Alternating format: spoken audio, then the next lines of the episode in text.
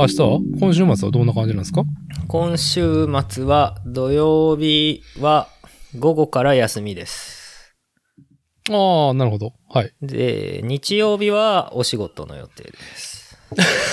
ああ、なかなか、なかなか、こう、忙しさは切れませんね、しんくんのところも。忙しさは、そうですね。えっ、と、前よりさらに一段、あの、忙しくなりましたね。本当？はい。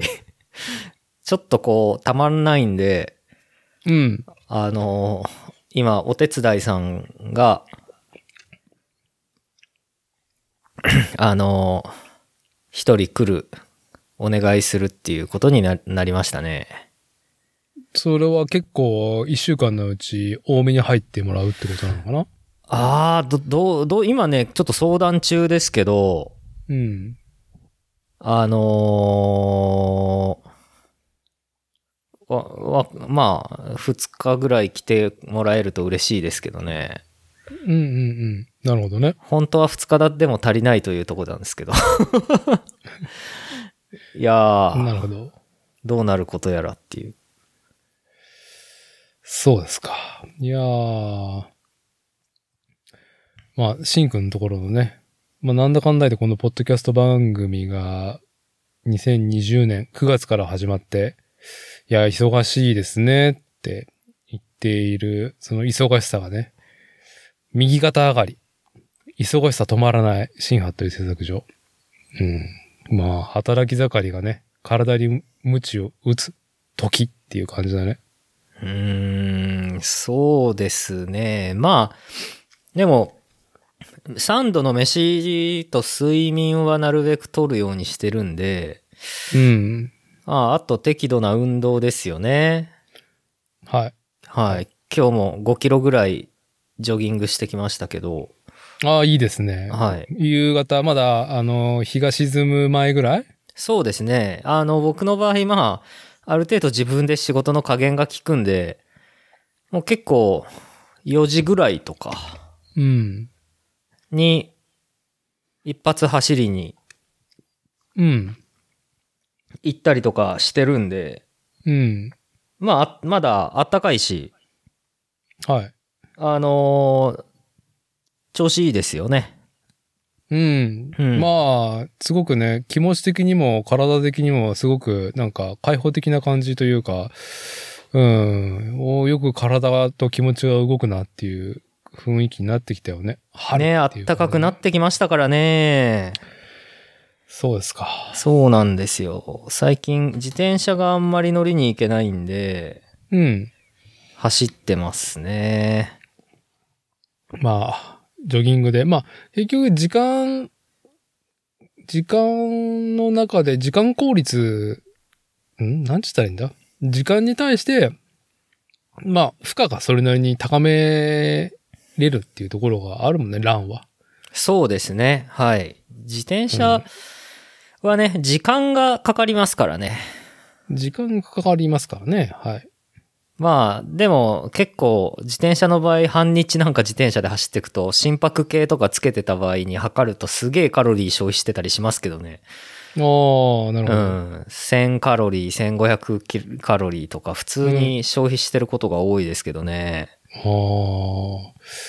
いやー、そんなバイクライド。いやー、久しく。半日したのいつ？何年？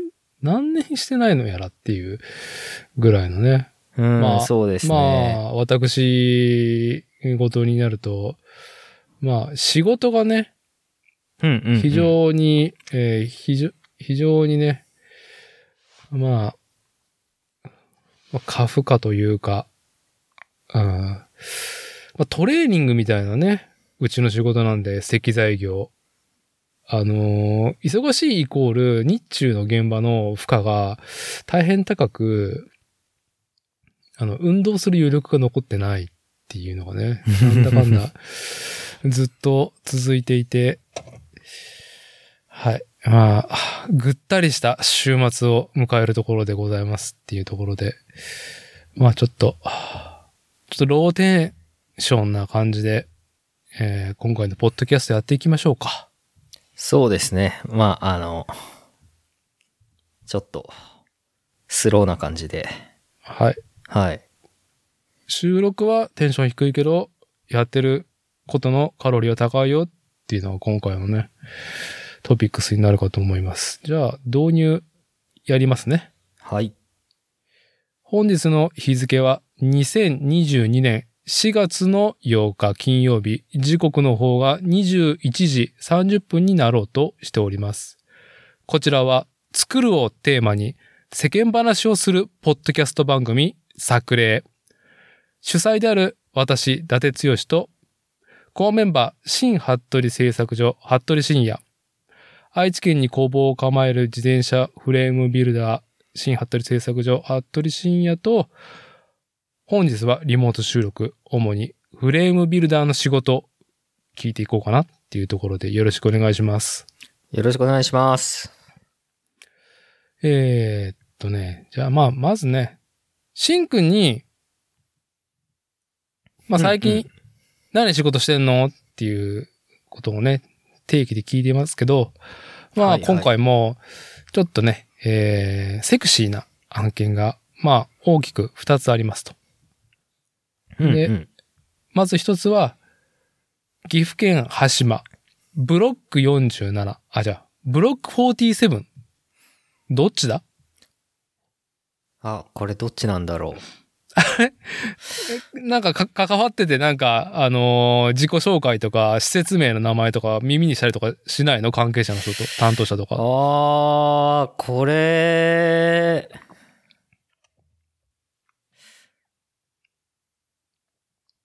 47って言ってるはずですけどね。僕、あの、聞いたら。じゃあ、あのーまあ、また後日の収録で、はい。えー確認。まだききっとね、この施設の話はね、特に出てくると思いますんで、うん、そうですね。はい。改めて正式名称を担当関係者に聞きましたっていうことをね、えー確認取るっていうところで、今日は完全私立ての趣味で、ブロックという英語、英単語と47っていう数字が、まあ、英語と数字の組み合わせの野号でありますけども、僕はブロックっていう英語と、やっぱ日本語の数字読みが混ざるのが好みなんで、ブロック47ということに今夜はしていきましょうん、多分それでいいはずです。はい。う。はい。じゃあ改めて、本日、フレームビルダーの仕事として話伺うのが、岐阜県羽島ブロック47に展示するバイクと、同じく岐阜県、今度は稲 C バイクランプのフレーム。この二つ。長野じゃないかな？ああ、綺麗に岐阜県つながりかなと思ったら。ね。はい。そうですね。失礼しました。長野県稲 CY クランプのフレーム。この二つの話をね、シンくんに聞いていきたいと、聞いて、伺いたいなと思っておりますが、まずちょっとだけね、珍しく主催である私伊達が自転車の話できるっていうことで、えーっと、聞いてもらっていいですか？お、何ですか？サイクルキャリアの話だね。あー。はい。スーリーの車用サイクルキャリアの話をね、ちょっとしたいなほというので、まあ、昨今ね、えー、なんだろう、アウトドアブームも相まって、自動車にね、トランポにどういう風に、えー自転車積んでいきますかっていういろんな提案がありますと。うん、うん、うん、うん。まあ最近、まあ、一番話題なのは、ヒッチ。だよね。うーん。はいはいはい。ヒッチにつけるね、後ろの。うん。そう。ヒッチにつける、まあ、なんだろうね。リア用。リアにヒッチメンバーを介して、えー、サイクルキャリア。まあ、サイクルアームと言ったりとかね。いろんな呼び名が各メーカーごとありますけども、まあ今回話するのが、どちらかというと、古く、古来というか、昔からあるルーフに、自動車のルーフに、天井に自転車を乗せるっていうスタイルね。うん、うん、うん。はい。それを、まあ結構、最新というか、現行の最新トレンドの仕組みのやつを買ったから、で、それをね、使ってみたよっていう話をしたいと思います。うん、うん、うん。商品名が、自転車用ルーフキャリア、メーカーがスーリの商品名がアップライドという。で、昔ながらの、まあ、ルーフのシステムキャリアと呼ばれるものね。えールーフレールがある車ないし、なくても、自動車の車の天井にアクセス固定できる場所があれば、専用のアダプター返して、えー車両に対して横にね、棒が2本ね、ポンポンってついて、で、それを基本に、自転車、サイクルキャリアだったりとか、あと、エアロのボックスだったりとか、えーゲージみたいなカゴをつけたりとか、いろんなね、ものを、こう、つけれます。基本のシステム、キャリアがあって、で、それに今回スーリーの、えーサイクルキャリア、いろいろね、物色してウェブでほうほう購。入に至ったんですけど、昔からあるのは、よくあるのは、前輪、自転車のバイクの前輪を外しますと。ああ、はい、はい。まあ、クイックレバーって言われるね。ええ。あのーレバーをね、手でグイって緩めて、ねまあ反対側のナットも軽く緩めて、ホイール取りますと。で、前輪がない状態で、ルーフのサイクルキャリアにポンと置いて、で、前輪のクイックがついてた部位のところに同じようなクイックみたいな機構がね、その昔ながらのサイクルキャリアがあって、そこにつけて、で、後輪は、まあ、縛るっていう感じだよね。設置している、ルーフ、うんうんサイクルキャリアに設置している部位にベルトがあってそこに縛ると。で、はい、主にメインの固定はフロントフォークの車軸がついている部位のところ、うんうんフロントハブ、ホイールがつく車軸のところに代わりにサイクルキャリアの固定部位が来るっていうのが、まあ、古来からあるうん。サイクルキャリアですと。そうですね。見慣れた形です。はい。見られた。あの、よくフロントホイールを忘れるやつね。フロントホイールを駐車場に忘れたり、はい。えーと家に忘れたりとかね。遠征、遠征の帰りにご飯を食べるためにファミレスに入って、ファミレスの、うんあ、のー、半地下じゃないや、あの地下の、地下じゃねえか、あれ。あの、ファミレスって結構あの2階じゃないですか。で、下が駐車スペースだったりするでしょ？うん、うん。に、あのー、それで、あのー、立体駐車場みたいなところで、はい。高さ制限があるところに、あの、バイクが上に乗っけてるのを忘れて、はい。ボコボコメキョメキョって、あの、衝突してフレームがぶっ壊れるっていう。はい。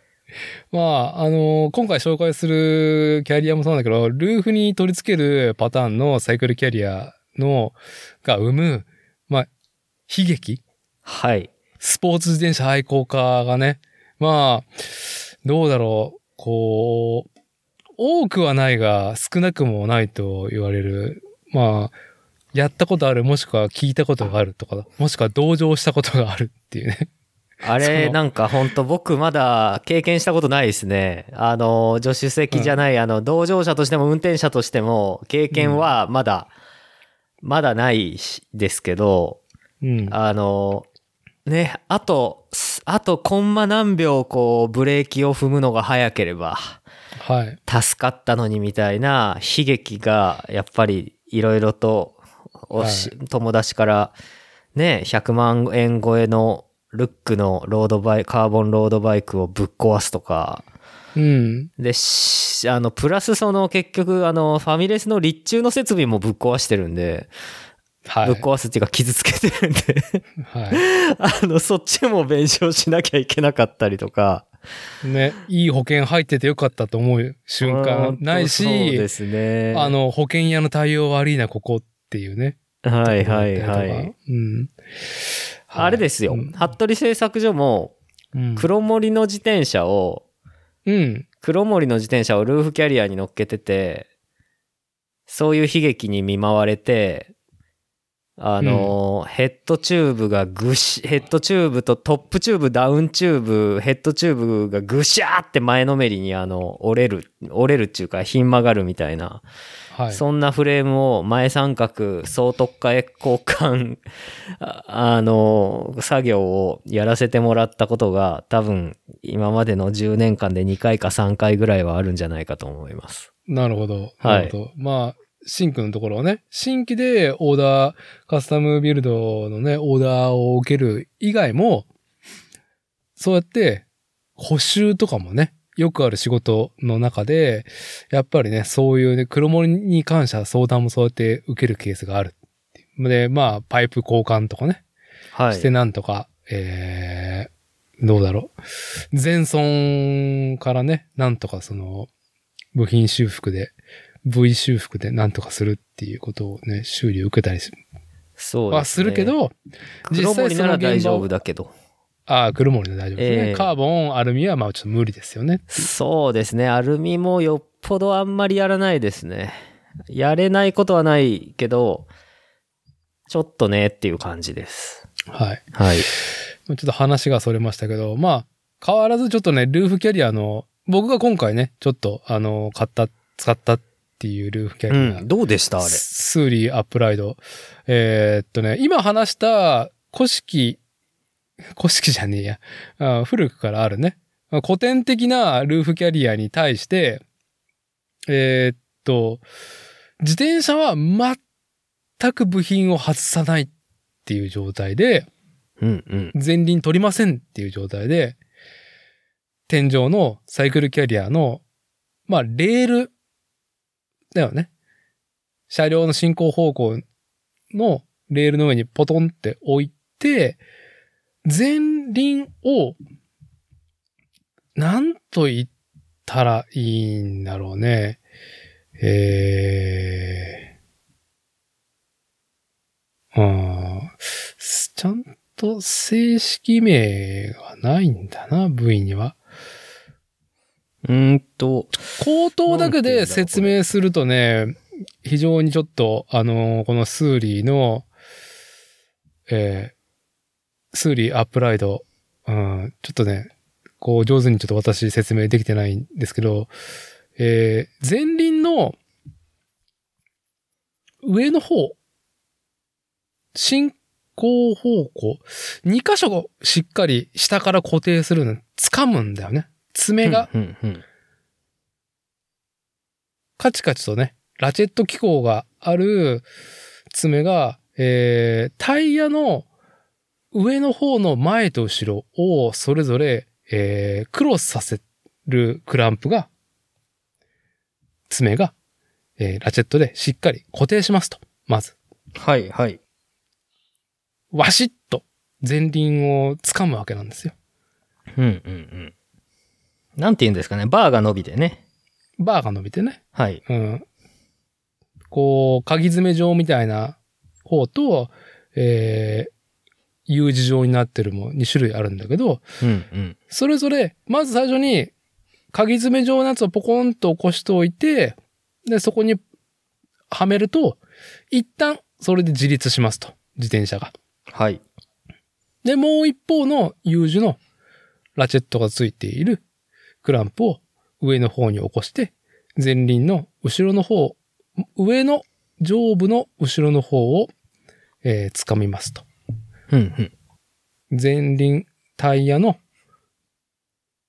上部前方と上部、後方をそれぞれクランプすることによって、しっかりね、えー、サイクルキャリアのレールに前輪がもうこれでもかっていうぐらい固定されますと。はい。抱きかかえて締めるみたいな、そんな感じの、あの、そうですね。イメージですね。はい。サイクルキャリアが、わしっと掴んでくれると、前輪を。うんうん。で、後輪は、まあ、よくある。ベルトでレールに締め付けるだけっていうね。うんうん。これだけなんですよ。固定方法は。簡単ですね。簡単だけど、えー自立、自転車のね、バイクの自立と固定が、その前輪のホイールに超依存してるっていう状態で、うんまあそうですね。いやー、見てておっかねえなっていうね。いや、今回ほどブランド力を感じたことがないのね。ほう。ブランド力で固定すると。過言でもないんじゃない？ブランド力で固定を私が信じてるんで。要は、ポーランドだったっけ？ここって。北欧というか、あの東ですね。ポーランド。東欧の、うん。まあ、僕が10代の頃からね、もう、名を馳せていた海外舶来のキャリア？メーカー？ですと。で、長年、なんだかんださ、地位が揺らいでないと思うんですよね。そうも僕はチェックはしてなかったんですけど。まあ、あすともう一個大手だと、テルゾーさん？テル、あれなんて読むの？テル、テテルゾテルゾー、テルソはい。ーと、あれ？コッシー、コッシーがよく紹介してるのがどうだったっけな？何だったっけな？もう一個、最近。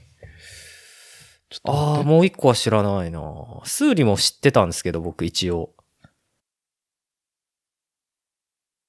どこだったかな？あ、阪神延長戦を戦っているぞ。ああ、阪神がいい感じで今年はなんか、開幕ダッシュを決めましたね。開幕ダッシュ決めて、なんか、往年の阪神感のある負けっぷりをしてますね。阪神感、そう、安心感っていうね。は阪神、阪神感、安心感の負けっぷり。はい。イン、あ、阪神、阪神感と安心感で踏めるみたいな。踏める。まあ、最近だとあの、甲子園だったっけ？なんか、阪神ファン同士が殴り合いの喧嘩をね、あのげ応援の最中にしたっていう。ああれ、喧嘩じゃなくて暴行じゃないですか？確か。いそれ、それは何？喧嘩ではなくって暴行っていうことは一方的であったってことなのかな、うん、だって被害者は女の人だもん。あ、そうなんだ。それはいかんそうだね。うん。あの、対等な喧嘩じゃないですよね。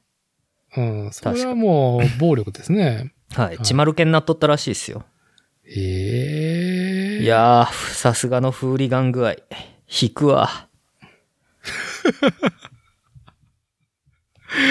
まあね、ここはカットするからあれだけど、笑い事じゃないよね、本当に。いやー、ほんと笑い事じゃないですよ。あのーまあ別に、引くけど、あの、カット別にしてもらわんでもっていう感じだけど、ひどいっすからね、なんか、別に阪神なんてそんな強くないんだから、もともと。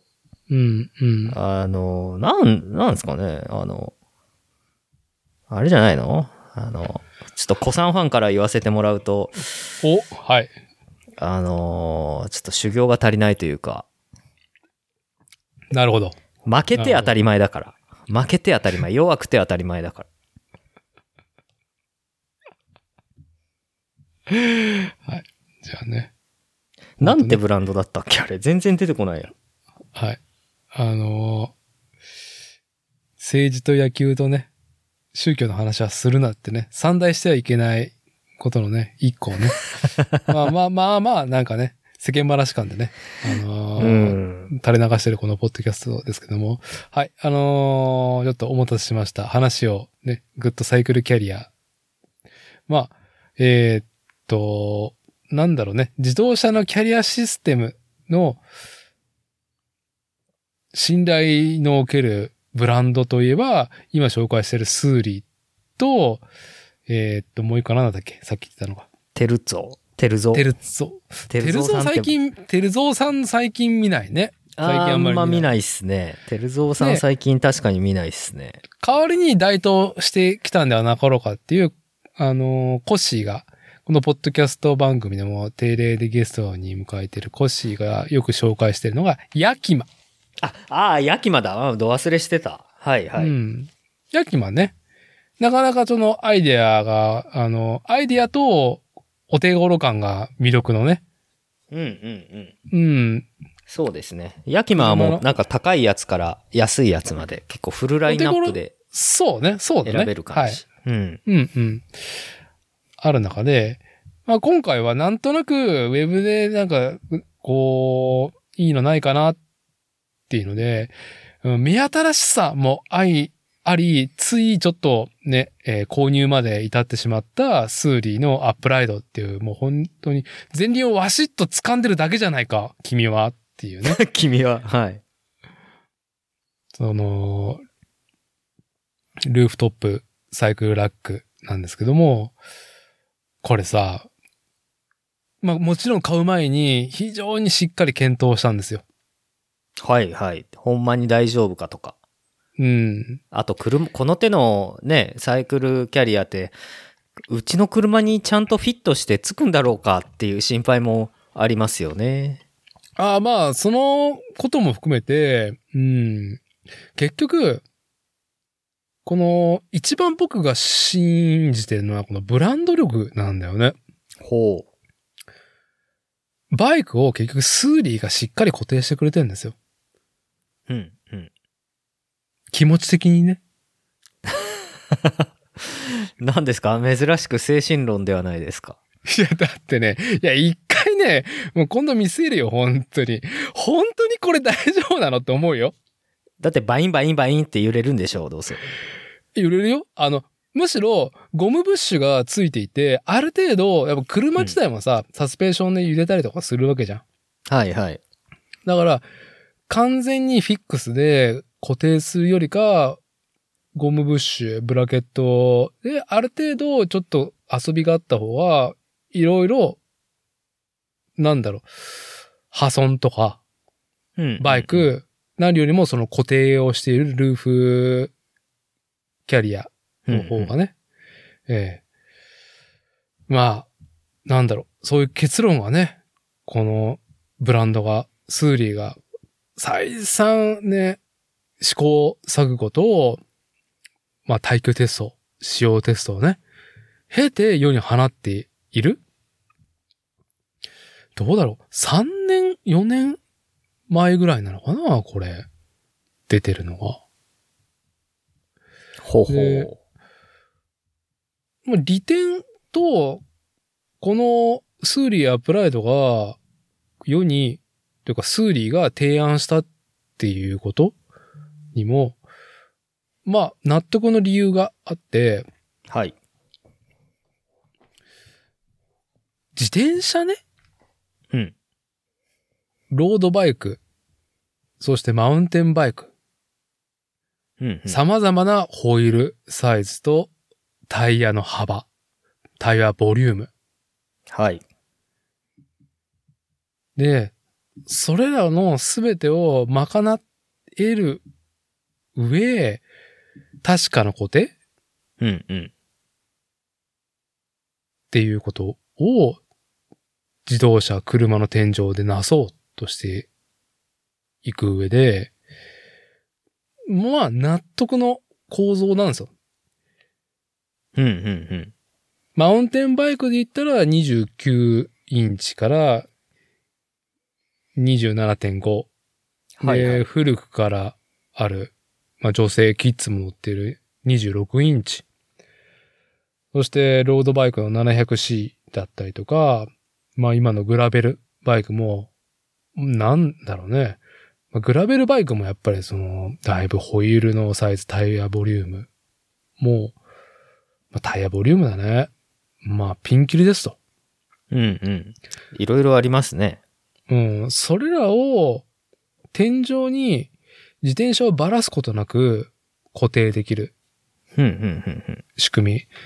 で、今前輪を外すっていうこと自体がネガティブな状況じゃないですか。ディスクブレーキ前世というか、ディスクブレーキというものがもう当然になってしまった昨はい、今と、はい。フロントホイール外してね、やっぱあのパッドがフリーに、に、ブレーキパッドがフリーになってしまうっていうのはあまりよく良しとされないわけじゃないですか。まあ、挟みゃいいじゃんとかあるけど。まあまあ、そうですね。うん。気になりますよね。う。うんん。まあ、それなりにシビアな調整もされる方もいるだろうし、はい。あとスルーアクスルっていう企画？フロントフォークとフロントタイヤの車軸を固定するものっていうのは、もう非常に堅牢な、ワンタッチかつ非常に堅牢な仕組みになったから、はい、はい。うーん、逆にばらしたくないよね。しっかりまあディスクのローターと、はい。ディスクブレーキのキャリパー、パッドの位置関係がバシッとさ、出せるわけだからさ、うん、うん。うん。前輪を外すのは、あまり、その、ちょっと昨今、うーん、より昔、ブレーキキャリパー、ブレーキキャリパーじゃないや、うん、古来のね、えー、リムでブレーキかけるものに比べてディスクブレーキっていうのはフロントはホイール外したくないよねっていうので、でもルーフ天井に積みたいよねっていうのをね、叶えてくれてるわけですよ。この仕組みは。はい。そのブランドが、そのブランドが、そのブランド力で。そんなバカなっていう行動してるけど。うん、うん。で、まず、車種を問わない。スポーツバイクの車種を問いませんよっていう固定方式ですと。はい。バイクを分解することなく、全く分解することなく、ルーフに固定できると。うん、うん。そして、えーっと、ちょっとね、古来から前輪を外す方式から、全くばらさないようにルーフに乗せる仕組みっていうのは、スーリーは1世代前にフレームをつかむルーフキャリアっていうのを出してるのね。おー、へでもさ、フレームの形状まあ、BB からダウンチューブとトップチューブのちょうど真ん中ぐらいをワシッと掴むのかな？ー。うん、うん、うん、うん、まあなんか物理的に安心感あるよね。うん。ああ、なんか見たことあるような気がすフレーム掴んでくる。れてて、うん。うん。フレーム掴んで、で、前輪と後輪をベルトでしっかり固定ってんで、まあ3点指示になるわけだよね。うん、うん。なんか安心じゃん。そうですね。でもそれは、様々なフレームの形状、特にカーボンとかアルミのエアロ形状のものであったりとか、とどめを刺したのが e バイクだって言われてて、はい、はい。BB、ダウンチューブの BB 付近にバッテリーユニットを、とかアシストモーターのユニットをつけるものが多いじゃない。ああ、スポーツ自転車における e バイクって。うんうんそうなると、その Thule が前の世代に出していた、ルーフのサイクルキャリア、フレーム、ダウンチューブを使うものっていうのは、その e バイクのユニットによって、えー叶わなくなるわけね、固定が。うん、そうですね。ということで、e バイクの荷重にも耐えうる方式は何だって言って、 Thule が編み出したのが、前輪ワシッと掴むタイプの、今紹介してる、私が使い始めた Thule UpRide なのね。はあ、なるほど。素晴らしいですね。よく考えられてます。ほでも何遍も言うけど、未だにあんまり信用がね、ない。う。信じてねえんじゃねえか。いや、本当にね、使ってみて、もうメリットは何よりも、やっぱ、車の中に前輪外したりとかさ、はいあの、まあ、やっぱ2台とか積もうと思った時点で、2台、二台3台車両の中に入れよう、乗せれそうな車の中ね、ある程度。うんうんうん。もうめ、もうめんどくさいじゃん、もまあ前輪ね。外すのも煩わしいし、ペダル外すのも煩わしいし、そうだう。うんん。もうね、そのまま乗せて、そのまま下ろせると。ありのまま。ありのままの。もうすぐですよ。すぐ乗れる。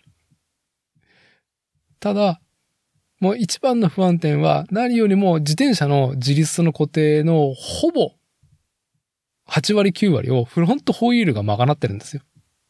なるほど。えーっと、まあ、スポーツバイクの、なんだろうね、えーフロントフォーク、サスペンションも含めて、合成に関しては不安もありません。そして、するアクセルも仕組み的にね、不安ありません。まあ、よっぽど取れねえだろ。うんうん。構造上ね。はい。やっぱね、タイヤだよね。あのさ、タイヤのさ、空気さ、うん。このキャリアに乗せてるあたり抜けちゃったらどうなんのっていうね。それはね、どうなるかと言いますと、はい。恐ろしいことになるんですよね。それ、ちょっと言い方はさ、不安をあるような言い方して終わりでしょ？はい。あ、はい。いや。いやね、多分ね、それも考えられている構図だとは思うんだけど、うん、取れないんだろうなとは思うけど、うん、怖えなって。あと、スーディのこうん公式のいろんな耐久テスト見てると、うん。うん、だいぶ横地かかった時の、こう、バイクの揺れっぷり？はい。本当？っていうぐらいね、揺れてるから、揺れてる。ああいうの。えーああいうの揺れてる。まあねで、車に乗って運転しちゃったら見えませんからね。いや、見えないからこそ、ちょっとね、見えない不安もね、感じましたね、使あれってみて結構高速道路で、あれつけてる別の車の後ろ走ってたりとかうん。して、なんか横風とかがやたらすげえ日とか、はい。結構なんかあの、よ揺れてるのを見、なんか見た記憶がありますよ。で いや、揺れるよ。うんうんむしろ揺らしてるっていうぐらいだからね。そうそうそう。わあ、すげえ揺れてんな、これ、と思いながら、あのー見てるんですけど、飛んでこねえか、これ、みたいなね。それをね、使い始めて、で、ついにね、重い腰を上げて、先週末ね、つけたんですよ。うん、うん。えーっと、私、うちがね、えー乗っている、使っているファミリーカーは、スバルフォレスターの現行 SK 型、えー2018年の年末に発表された、まあ、調子のいい車なんですよ。うん、うん。で、ちょ、中古で、こう、お手頃なやつを買ったから、ルーフレールがないのね。ああ、そうなんですね。うん。そうなると、そのルール、ルーフレールが付けれる仕様と共有だから、なんだかんだ言って、えー天井のプラスチックのモールドのとこに隠れてるのさ。ああ、あの、それカポッと外すと、うん。中に、あれですか、あのーメネジが2メネジが箇所あるんだよ。切ってあるわけですね。そう。で、対応を見てると、い基本やっぱね、 Thule が、そのルーフレールなしに対してのシステムキャリアっていうものが、うん、やっぱりね、数が出るんだよね。同じ商品だからね、もちろん。同じ商品だけど、もういろんな車種に対応していますと。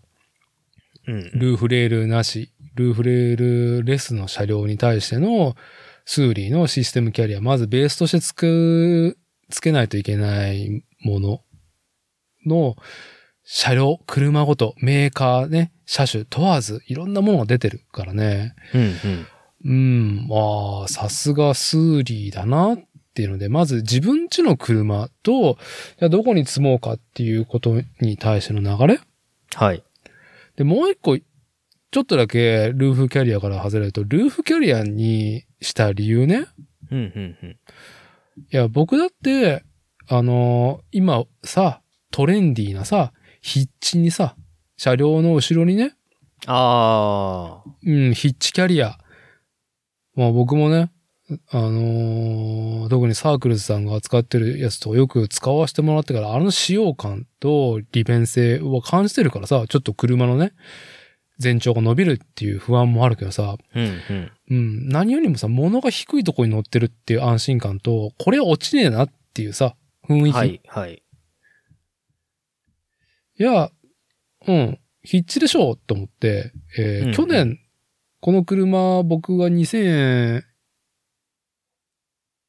2021年、去年だよな。去年の6月に購入したんですけど、はい。SK 型のフォレスターを。うんその時から同時に、筆致も探したんだけど、何分コロナの影響でいろんなものがね、製造業止まってる中で、うん。なかったね。どのメーカーもああ、なるほどね。うん。うん。ヒッチキャリア自体もないし、まず何よりも、標準装備じゃないから、ヒッチのアダプターがね、車両側はい。はい。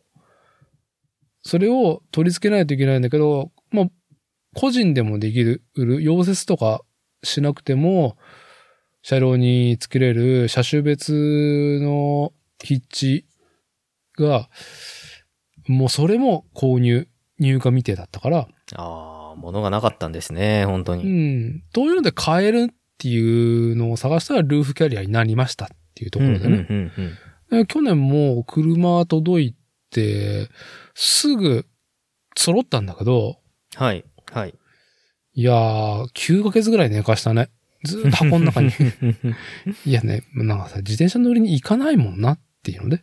うんうん。うん、もう悲しいから。はい。まあコロナっていう情勢と、まあ家事と家業の具合と、まあ無理してね。まあもちろん僕個人で行くっていうのもあれだな。気分も乗んねえなっていうのもあって。はい。で、うちの子がね、まあなんだろう。まあ、うちの子すごい自慢なんですけども、2歳8ヶ月でね、まあ、うん自転車ちゃんとペダルこいて乗れるようになってますと。四つ葉ゼロのね、12インチを。で、ゴンゾートラック、三重県クアナのパブリックバイクパーク、スポーツ自転車の専用施設ね、ダートで遊べる。はい。そこも遊びに行かせてるから、うん、ちょいちょいね、口にするんだよね、ゴンゾー行きたいって。明確にね。そうなんだ。うんじゃあ、ゴンゾー、覚えているんだもん。そう、ゴンゾー行きたい、ゴンゾー行きたいとは定期で言って、最近その定期の、こう、ゴンゾー行きたいっていう発言の周期が、だんだんだんだん短くなってきて、やけに言うなっていう。毎週末行ってくんな、みたいな。あったかくなってきたからかな。まあ、それもあるね。うん。まあ、ね。まあ、嬉しい話だからさ、僕も、あの、ダートのね、土のスポーツ自転車のシーンっていうか、遊ぶことはさ、まあ、愛してる人間の一人だから。まあ、じゃあ、つけるか、ルーフ、ルーフキャリアってね、お。重い腰を上げて、先週までつけて、うんうん。で、まあ、あの、土曜日の午前中につけてはい。確認し、で、昼から行ったのね。うんうんうん。午後、昼飯、なんだろう、パン屋でパン買いがてら、はい、えー、昼過ぎには、その、紹介している Thule の自転車用ルーフキャリア UpRide をね、26インチのダートジャンプバイク、 Canyon の Stitched Pro 360、うん、乗せてね、行ってきましたと。まあ、結果ね、はい。問題なし。よしよしただ、ヒヤヒヤが止まらないっていうね。ヒヤ、ヒヤヒヤが止まらない。本当ってね。はい。まあ、とりあえず、なんだろう。ああ、よくできてるなと思うし、うん使用感も含めて。うんうんうん。あ風切り音も思ったよりもなかったし、風向きによっては全然気にならない時もあったから、ああ。へーって思いながら。 Thule を信じよう。そう。スーリーが私のダーツジャンプバイクをしっかりと掴んでるっていうね、話でしたと。信じる者はね、救われる。あの、まだね、ちょっとね、半信半疑で使ってるから、スーリー、アップライド、サイクルキャリア、おすすめですと、まあ、あんまり胸を張って言えないんだけどなっていう。まあ、ちょっともうちょっとね、もうちょっとし、まだ一回しか使ってないからさ、まず行って帰ってこれたよっていうね、なるほど。ところなんで。はい。まあちょっとね、このところで。まあちょっと、あと、バイク、えーっと、ゴンゾーで遊んできたっていう話は、まあまた多分定期で行くと思うから、また今度もね、ゴンゾーというね、パブリックバイクパークの話は、またちょっと、えー違う時に、機会に、えーあそこの魅力をね、話したいですけども。まあ、とりあえず、これだけ言っておくと、三重県桑名の自転車スポーツ、ダート自転車スポーツの施設は、本当にね、こう、大人から子供まで、うちの子まだ4歳ですからね。初めて連れてったのは多分3歳未満の時に連れてってるから。2歳の時に連れてって行って、えー、ランニングバイクちゃんとスポーツブランドが出してるものだったら、ランニングバイクからね、子供用自転車で乗せれるところ、乗せて遊べるところもあるし、親子と一緒に乗る場所もあるし、うんうん。何もね、ダートというね、非常にコントロールっていうことが重きを置かれるね。うんうんうん。自転車とタイヤと地面とのね、こうコミュニケーションが非常に忙しい。それゆえにね、まあ挑戦があり、まあ発見があり、達成感、はい。ライジングがあるっていうね、楽しいのが本当にダートの自転車スポーツなんで、それをね、やっぱ反復練習っていうのが非常に大事だから、うんうん。無心になれますよね。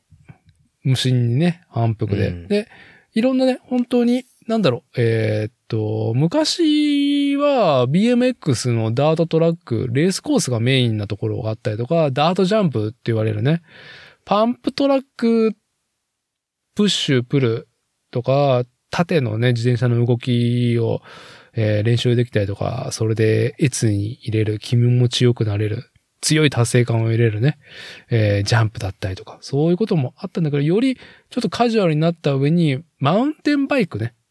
マウンテンバイク、よりやっぱりさ、下り？うんうん。ダウンヒルをする上でのコーナリングだったりとか、えー本当に大小様々な自然なスタイルのバームっぽいところもあれば、うんしっかり作り込まれたバームもあるし、ドロップもちょっとしたものあったりとか。うん、本当にマウンテンバイク持ってってもすごい面白い施設なんで。まあ4月、新年度始まりました。っていうところでね。えー新学期間で、ちょっと、新しいこと始めるにはいい季節だと思いますんで、ちょっとゴンゾーね、えー、ゴンゾーパークの方、ちょっとリンクの方貼っときますんで、そちらもちょっとチラッと見てもらえばと。まあ、うちはちょっと、ルーフキャリアもつけたことなんで、定期でね、より行くんではなかろうかと思われる今年度ですっていうところで。はい。はい。珍しくね、私だってが自転車のこと、いやー、話せるわ、と思って、話させてもらいました。じゃあ、今度はね、後半は、シンくんの方にね、えーフレームビルダーの仕事として、話伺っていこうと思いますけども、良いですかね？うん。あのいいですよ。はい。じゃあ、二つある、岐阜羽島ブロック47に展示するバイクと、長野県稲 C バイククランプのフレーム。この二つの話をね、ちょっと聞いていこうかと思いますけど、まずはちょっと岐阜羽島ブロック47。岐阜羽島ブロック47って再三言っていますが、えーこのポッドキャスト番組でも、まあ、シンくんと話すときはね、えー最近特によく話が出ています。えー岐阜は、あ、失礼。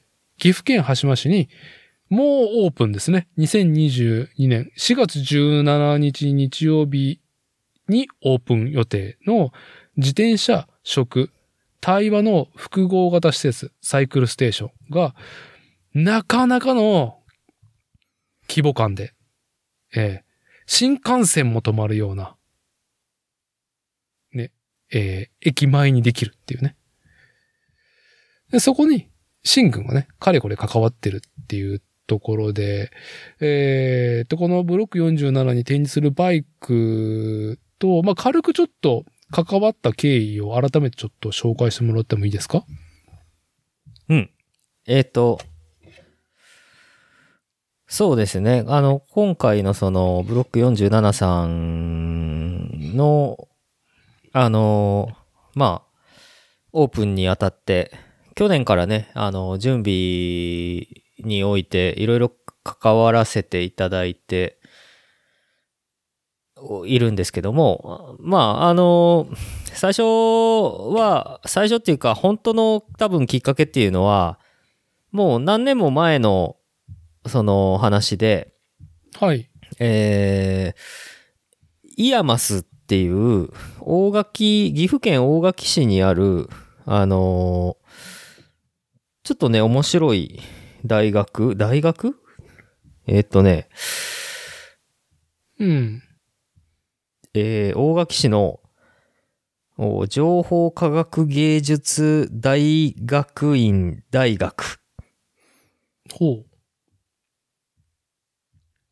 さんの、あの、そこのね、あの、赤松教授っていう方が、う。はい。赤松さんっていう教授の方が、自転車が好きで、ほう。で、クリティカルサイクリングっていう、あのーまあ、ブログなんですけど、まあ、自転車のこう、ことをいろいろ発信し続ける面白い。で、しかもあの、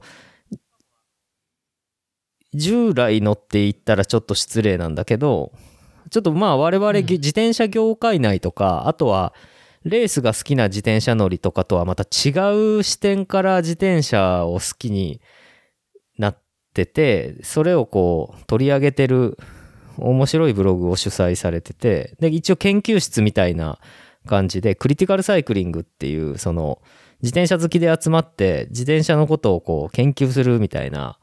ほー。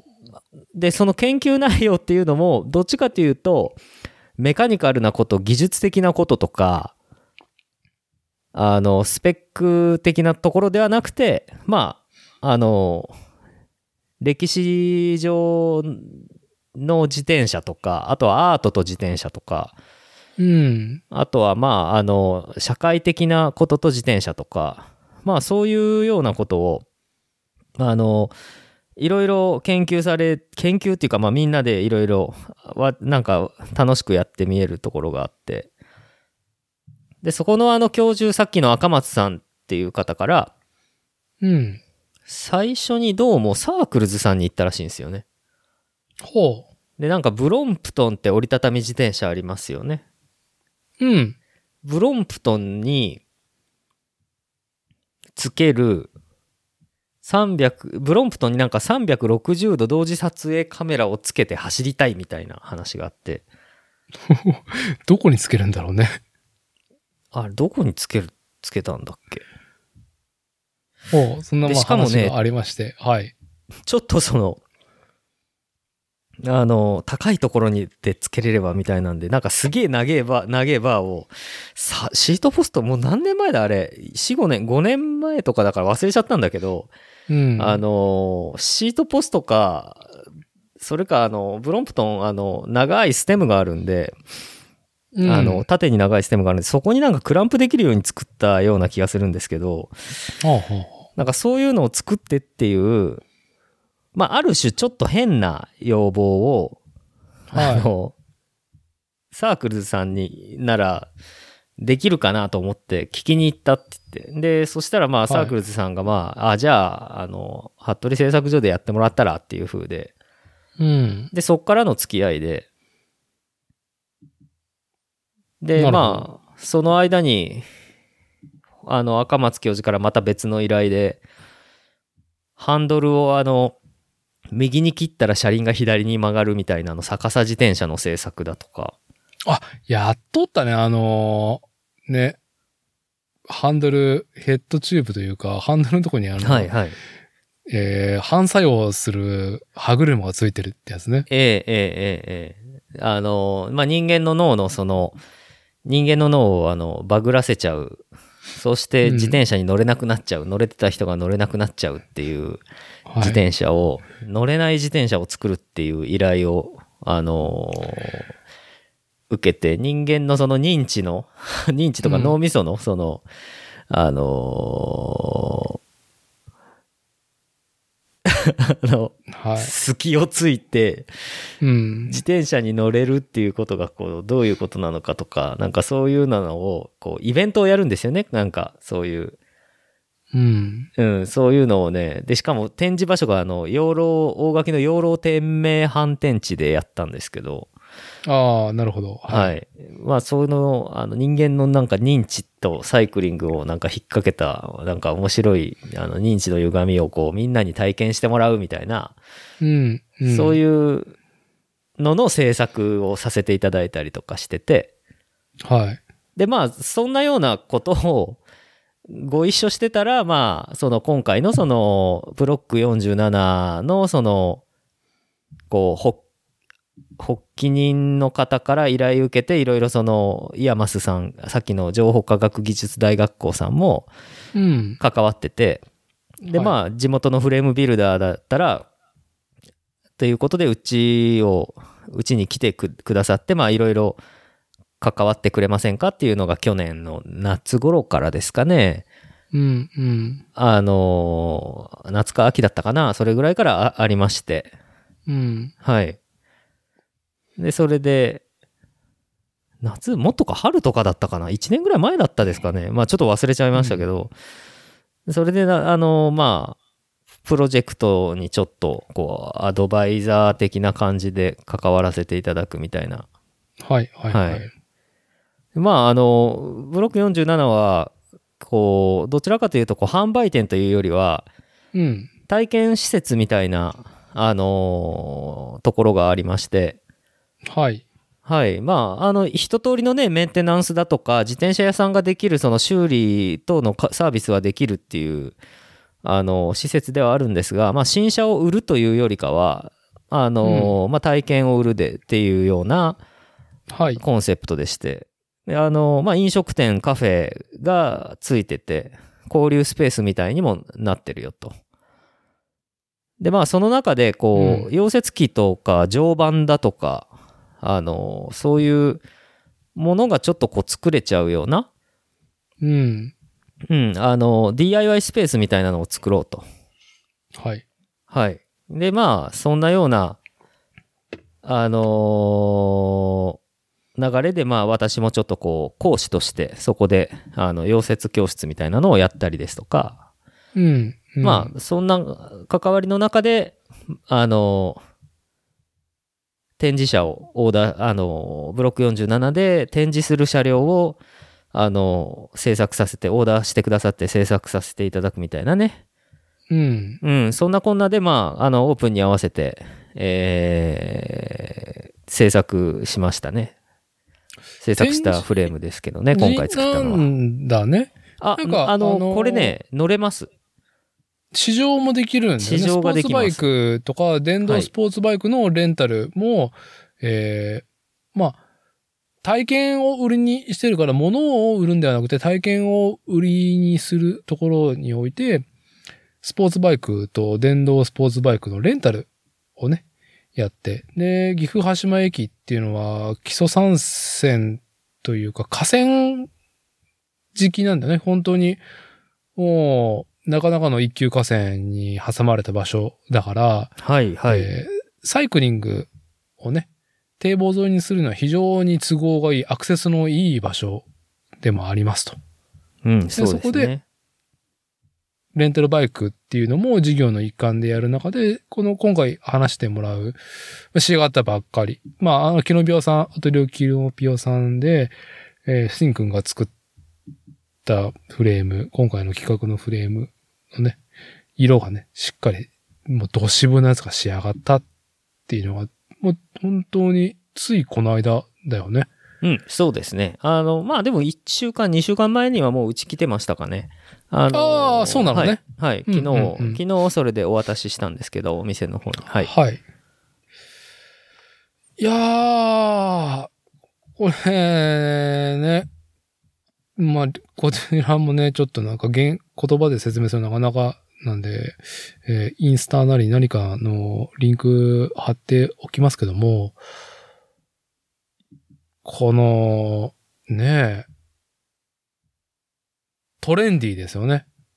うん、あの、こうあ、どっちかというと、あまああんまりその、結構ね、あの、レース系のバイクだともうちょっとギラギラした色とか、あの、うん。ピカピカだったり、ギンギラギンだったり、みたいな、あの、のを、まあちょっとこう、まあそ、その方がこう、受けがいい感じに、な感じが多いですけど、まああの、今回は結構その、まあそんなね、レースレースだとか、あの、めちゃくちゃカビな感じじゃなくて、まあ、ちょっとプレーンな感じで、アースカラーをベースにしてて、あの、はいまあ、ちょっと凝ったストライプは入ってはいるんですけど、まあ、ほんと普段着で乗るのが似合うみたいな、うん。うん、バイクに仕上がってますね。うん。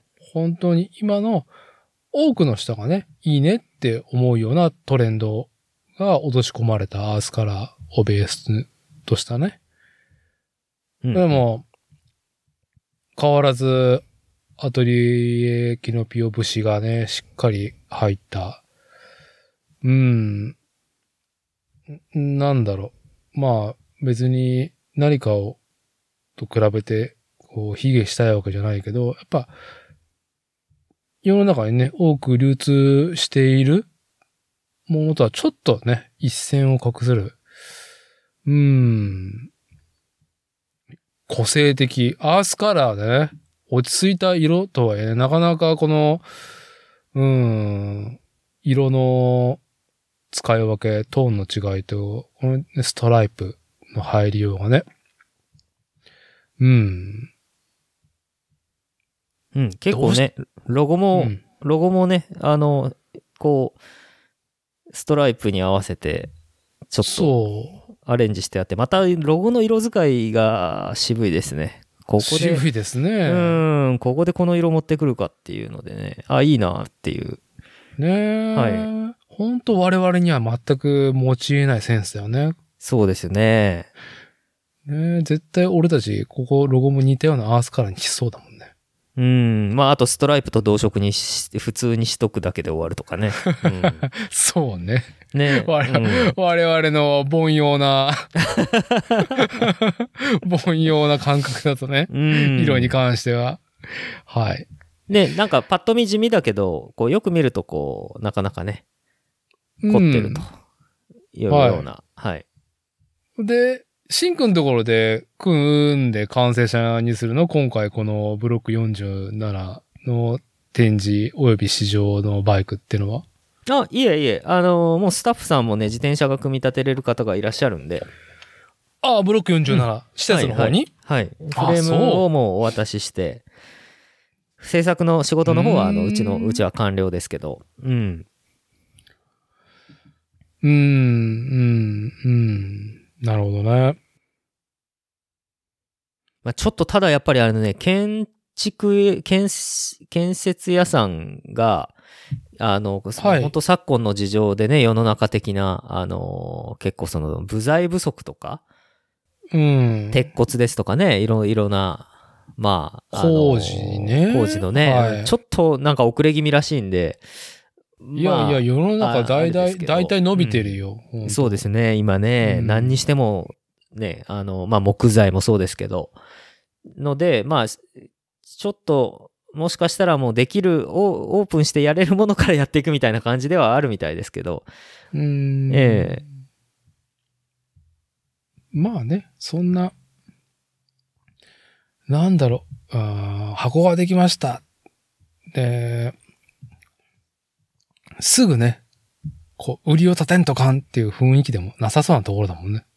まあまあ、あのまあでもそれなりにね、危機感を持ってね、あのやっていくということみたいなんで、ん。はい。まあ私も、あの、貢献できるところは微力ながら、あの、何かね、できればとは思っております。はい。はい。えー、っと、自転車のコンセプトはまた後後で時間があればだけど、ブロック47に関して言うと、さっきも紹介したように、グランドオープンが2022年、本年度4月の17日、もうこのポッドキャスト番組、今回の収録会が公開されるのが、えー、12日、4月の12日火曜日の朝だと思うんで、そうなると、もうその週末だよね。ブロック47、岐阜羽島。そうですね。ああこちらの方がね、3日間限定オープニングイベントっていうのがね、4月の17日日曜日、18日月曜日、19日火曜日、11時から20時。あ、結構遅くまでやるんだね。うん。うん。あのー開催をね、準備していると。イはいンフォメーションね、今見てますけども。しんくんは、ここに、現場には、あ詰める。あ今のところその予定はない、ないですね。あないのね。ええはいええええそういうこと、ね。結構実は私もですね、そのオープンの前のその、DIY スペースの設備を揃えるのをお手伝いしてたりしてですね、うん。なんかあの、それ系のことは一緒に、あの、ご一緒してるんですけど、うん。なんかあの、僕、あの、そこまで出店するまでなかなか行ってないっていう ところもありまして。出店というか、まあ、なんだろう。うん。イベントだから呼ばれてんかなと思って。あー、まあまあまあまあ。あのー、てか今イベントがなかなか私があのやってる場合じゃないっていう状況もありまして。イベントやってじゃあ注文もらいましたってなったってじゃあそれ作るのいつになるんですかって言ったらもうはははははとしか言えないっちゃ言えない感じではあるんで。なるほど。え俺は忙しいぞと。えまあまあまあね、別にそういうわけじゃないんですけど、あの、本当はね、もっと早くいろいろな物事をこう、うまく、あの、収めてですね、あの、はいい、つでも注文くださいと、あの、すぐ作りますんでっていうね。優雅なね。ええ優雅な振る舞いしたいところであるそうなんです。はい。今のバックオーダーのものをすべて消化して、はい、もう全部ね、あの、私の通帳にその売り上げが入っておりますと。ええ、あの、お金も現金もありまして、もうね、あの、いつでもどうぞみたいな、そんなような状況になるといいんですけど、はい。まあでもこれあれなんですよね、フレームビルダーあるあるなんですけど、うんあ、の、いろいろ早くパッパ終わらせて、あの、はい終わらせていたとしても、あの、バックオーダーがないならないで不安になるっていうのがね、こう、あの、零細フレームビルダーのこう運命ではありますけど。いやいやいや、まあ、もうなんか一人親方ないしね。あの、まあ、うちの仕事だってそうだよ、もう。最近はもうちょっと来月とか、あの、期日がないやつはまあちょっと置いとこうっていうぐらいになってるけど、ないもんね、そんな長期的なプラン。なんか来月のことは全くわかりませんってのが普通だからさ。あの、うんうんうん。まあね。小規。模とかね、家族、うちは家族でやってるところそうですねだから、はい。まあね。まあ、話はブロック47のオープニングイベントに、に戻すと、まあ、しんくんは行かないけどやりますよ。まあ、そこには、しんくんの今、話しているね、えいや、顔ぐらいは出すかもしれないですよ。出店はちょっとできないかな。ーあ あの、ーあまあ、うん出店という意味で聞いたっていうか、まあ、ええ。なんかそこの現場に駆けつけるのかなっていうことをね。ああ、現場にはちょっとあの、多分あの、3日のどこかで、えー伺おうかなと思ってます。はいああ、そうなのね。そうなのね。あのー、東海圏のね、スポーツ自転車愛好家の方、もしくはほん、ほんわりとね、自転車気になってる方というか、うーん、なんだろう。いいね、こう、外に向かったいい言葉が出てきませんけど、まあ、端的に、おしゃれな場所っぽいんで、うん。まあ多分僕が現場に行くと、独自の目線で、おー金かかってんなっていうところにね、ちょっとね、ああ、なるほどなるほど、うん、なるほどなるほど、金かかってるなっていうのがね、やっぱりちょっと見どころっていうかね、楽しめそうだなと思って。うーん、ちょっとね、僕もね、行こうかなってぼんやり思ってたんだけど、ちょっと行けそうにないっていうね、家の事情がありまして、はい。まあ何かの機会にね、うん、行きますというか、まあなんていうの？あの、期間限定のね、箱を借りてやったイベントじゃなくて、箱ができたぞっていうね、オープニング、グランドオープンのセレモニー的なイベントが4月の17、18、19で開催されるっていうところでね。はい。うん。まあ何よりも今話している新服部製作所が、えー制作し、アトリエキノピオさんが仕上げたバイク？なんと言えばいいんですか？今回のこのブロック47に収めるバイクは。あこれはもう本当普通にこう、あの、す、す、普通にこれ、こうって言ったらあれですけど、あの、コンセプトとしては、まあ、スポルティフバイクはいっ。ていう感じで、あの、ディスクブレーキのフォーマットでするアクセルだけど、まあ、あの、ちょっとこう、黒森の、あの、バイクらしい、スチールバイクらしい、こう、クラシックな、あーシルエットで、まあ、うん。あの、ドロップバーにもできるし、うん、あのーフラットバーでも、あのー使えるような、まあ結構泥よけ、フル泥よけもつくし、キャリアもつくしみたいな、いろいろできるバイクになってるんで、うん。あのーブロック47さんも試乗車として組むんですけど、もしかしたらある時期はドロップハンドルかもしれないし、ある時期はフラットバーになってるかもしれないし、なるほど。はい。なるほど。まあそれでこういろいろ展示だとか試乗車としてもバリエーションがこう出るようにあの制作させてもらったんで、うん。はい。あのーそんな感じでこう、まあ本当フラッとこう乗りに行けるようなバイクですね。競技とかそういうちょっと特化した性能の自転車ではないですけど、はい。うん、うん。まあ、あの、このね、17日から始まるイベントはね、えー、だけでの話じゃなくて、これから始まるね、お話なんで、ブロック47っていうのはね。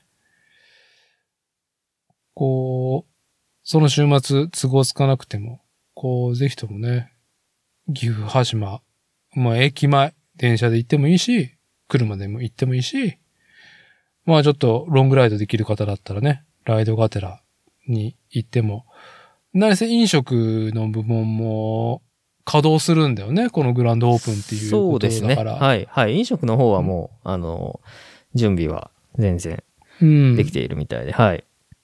うん。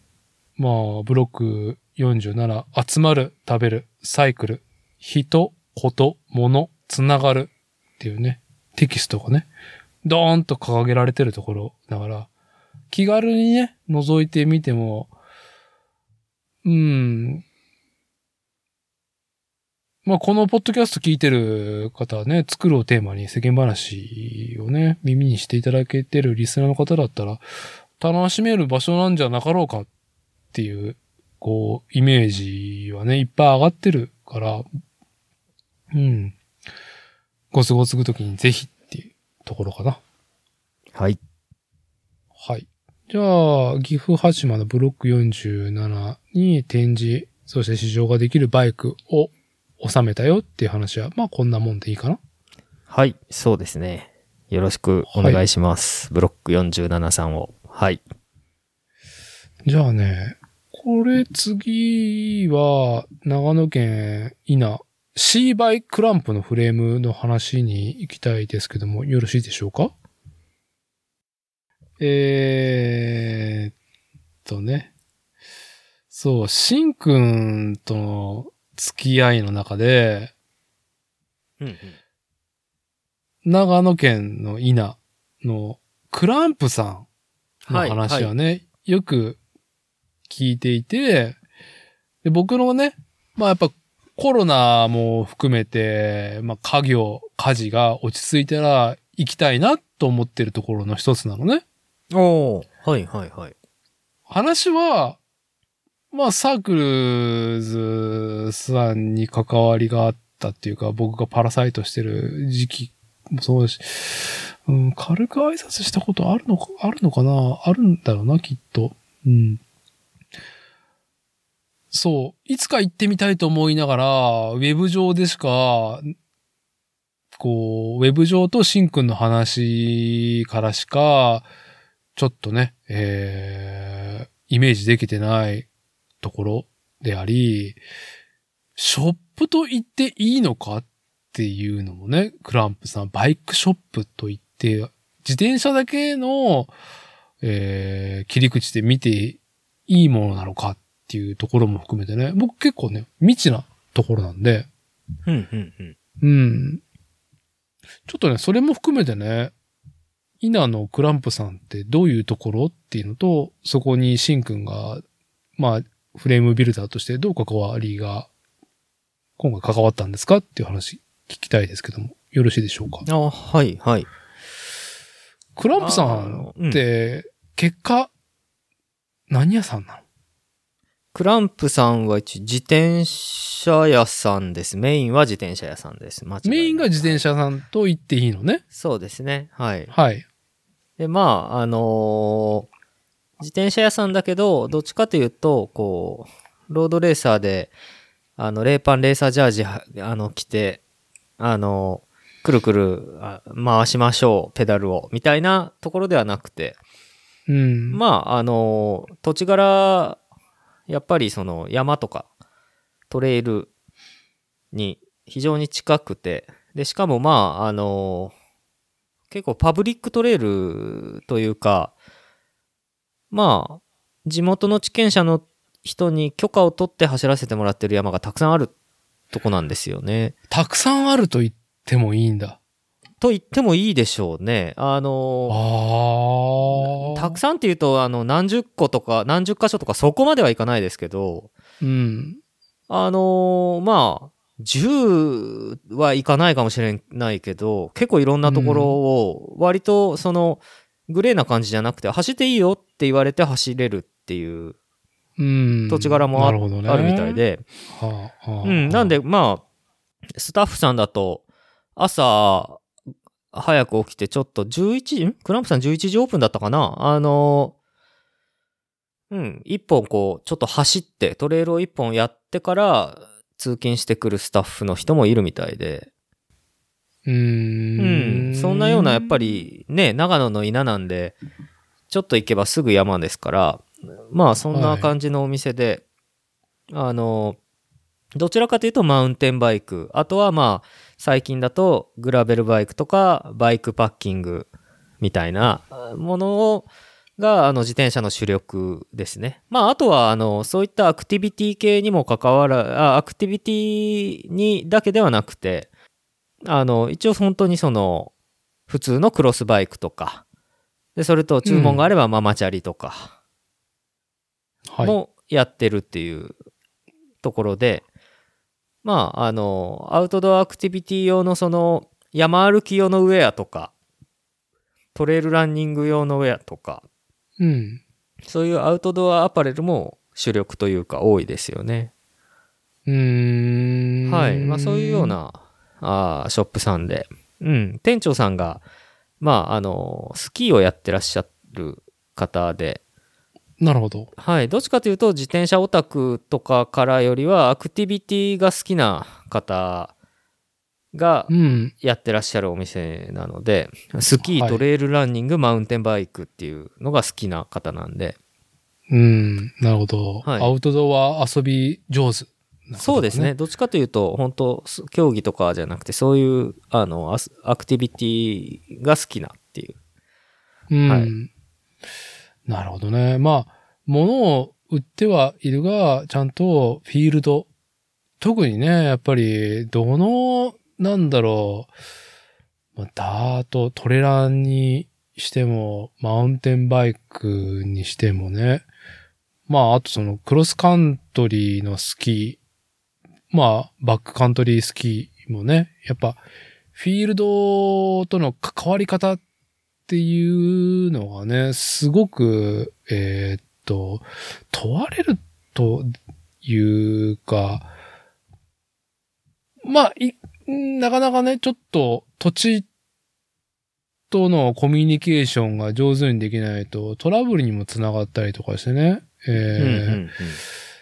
こう、ずっと難しい話になっていくことがね、少なくなかったっていうのがこれまでの中だったんだけど、稲野クランプさんは、まあ土地とね、まあバッチリ、こう、いい関係を築かれて、まあお客さんには物を得る以外の何よりもそのツールを使って自然をもう存分に楽しめる、楽しみ方を提案してくれてるショップ。なんて理想的な、なんて理想的なっていうね。うんうんうんううんん、まあ、都市にはな、都市のショップではなかなかできないレベルをやられてるんではなかろうかっていうのはね、しんくんの話と、まあ、今聞いた話、今まで聞いた話と、まあ、インターネットで見れる情報からね、察するところで、ちょっと僕は今感じてますけど、うん、そんなね、遊び上手な、まあ、アウトドア、自然、山とのね、付き合い方が非常に達者、上手なクランプさんのところに、シンくんが、なんか、こう、これは何と言えばいいの？その、関わり方、フレームビルダーとしての関わり方はどういう状態なのかな？クランプさんとは。あの、クランプさんのこう考えられたコンセプトで、えークランプさんのオリジナルブランドとしてさっきから話してるシーバイクランプっていう名前で、あはいのークランプさんのオリジナルグラベルバイク、これのあのー制作ををさせていただいてます。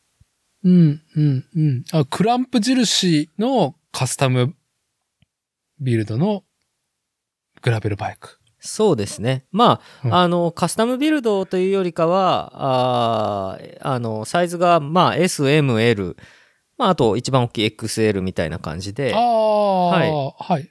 で、まあ、あのーどっちかというと、ジオメトリはある程度もう決まってるっていう、そんなようなバイクですね。はい。あだから、名古屋の自転車店、サークルズの、まあ、ブランド機関である、シムワックスっていうところのドッポだよね。はい、はい。と、状況はあんまり変わらないところなのかな？シンくんの立ち位置としては。そうです。ね。割と近いですね。はい。うーん。なるほどね。まあ、写真をね、あの、シンくんが作ったシーバイクランプのフレーム、まあ、完成車の絵、えーこれはディープグリーンなのかな？うん、そうですね。うん、うん深い緑色に、あーとメタリックオレンジなのか？なんか、ロゴがね、入ってはいい、て、はい。うん。まあ、トータルの絵がね、だいぶ渋いねっていう。で、グラベルバイクでも、ある意味、えーっと、ある意味というか、えーっと、コンポだったりとか、コンポーネントだったりとか、えードロッパーシートポストだったりとか、まあ、駆動系、制動系とかタイヤとかね、そういうのは最新の、まあ、グラベルバイクのトレンドのものが使われてるけど、まあ、本当にシンくんの今ね、えー、メインでこう出してる、歌ってるような、非常に古風なスタイルの黒森フレーム。細身でね、うん、うん、うん。細身の。うんフレームだけパッと見たら昔からあるような鉄の自転車フレームっていう風に見れるけど、最新のグラベルバイクのトレンドのね、えー駆動系がしっかりつけれるっていうものになってるんだよね、これ。まあ、そうですね。印象としては最初の印象としては見てみて。ドロッパーポストついてますしね、これね。ね？なんかすっごい、すっごい、なんか、ななんだ、伸びしろ？縮みしろって、ストロークか？はいはいはい。ストロークだいぶあるねってのがついそうですね。てるもんね。これね、でもね、うんあれなんですよ。あの、この写真多分撮ったの、もうそろそろうん。2年前ぐらいなんですよ、これ。あ、そうなの？そうなんですよ。2年前だとだいぶ最新鋭だったね、当時としたら。そうなんですよね。まあちょっとね、あの、ババーンと発売みたいなことをやりたいね、みたいな話をしてる時にコロナがき始まって。ああ、なるほど。うんはい、で、まあその、あの、クランプさんとしてもこう、プロモーションだったりとか、まあイベントとかに出してね、うん、あのープロモーションとか、まあちょっとそういうことをこう、やれなくてですね、なんか大々的にこう、発売だとかそういうのがなんかできず、こう、あの、コロナ禍をこう過ごしてきたみたいな感じで。あの、世の中ね、要は2020年の、えええーっと、まあ、明けましておめでとうを迎えて、さあ、これから今年はっていうね、まあね、オリンピックでしたしね。はい。うん、新たに打っていこうっていうものが、悲しくも、ほわっとしてしまったことの、まあ、一つ。そうなんですよ。ええなんで、実は2020年に、一応その注文取って5本か ?7 本か？あの、セットで頼んでもらって作ったんですけど、うん。あの、なんかあんまり大々的にプロモーションできず、まあ、実際に、あれだよね、そのパーツが揃わないとか、そういうのも。というのもああり、あり、はいはいこう、ほわっとしちゃったっていうのはあってですね。はいあのーこう、いまいちこう、こう、いい区切りでスタートみたいな感じではなかったんですけど、うんうんうん。まあで、もあのーこう、地道に、あのーね、あの、お店に来てくださるお客さんに、まあ、おすすめして、うん。えーそれでまあ、そうですね、3月に、まあ、5セットフレームを出荷させてもらって、あ、今年のね、2022はい、はい。年の。で、まあ、まだ、あの、次にもまた、あの、ひとまとめで5本ロットがあるんで、うん。それもまたおいおい制作っていう話は出てるんですけど、うん。はい。まあ、あの、結構ね、塗装もこれ、アトリエキノピオさんなんですよ、これもまた。キノピオさん、うんしっかりね、この、シーバイクランプのね、クランプさんのページ見ながらちょっと喋っていて、その中にあるね、あの、車両の真横からの絵を見ながら喋ってたんだけど、うんと、ここにもしっかりね、まあ代表、クランプさんの代表と、まあフレームビルダーとして、服部深也。で、フレームペインターとしてはトーマスさんが紹介されてると。うん。まあ、こういうチーム感で、この、シーバイクランプ、ブランドやってきますよっていうね、ページがしっかり作ってあるなーって、知って、まあ、第一印象と、第一印象としてね。うんうん。うん。まあ、本当に非常にフィールドと、まあトレンド？はい。まさに2022年度の、どうだろう、マスプロも、こういうのもちょっとやり始めてるよねっていう、時代がようやく追いついてきてるよね、この、その2年前の最新鋭のトレ、この提案から。うんうんうん。うんそうですね。あの、今年のあの、コナの完成車なんかは、うん。あの、本当にこういうドロッパーつけたグラベルバイクで、うん。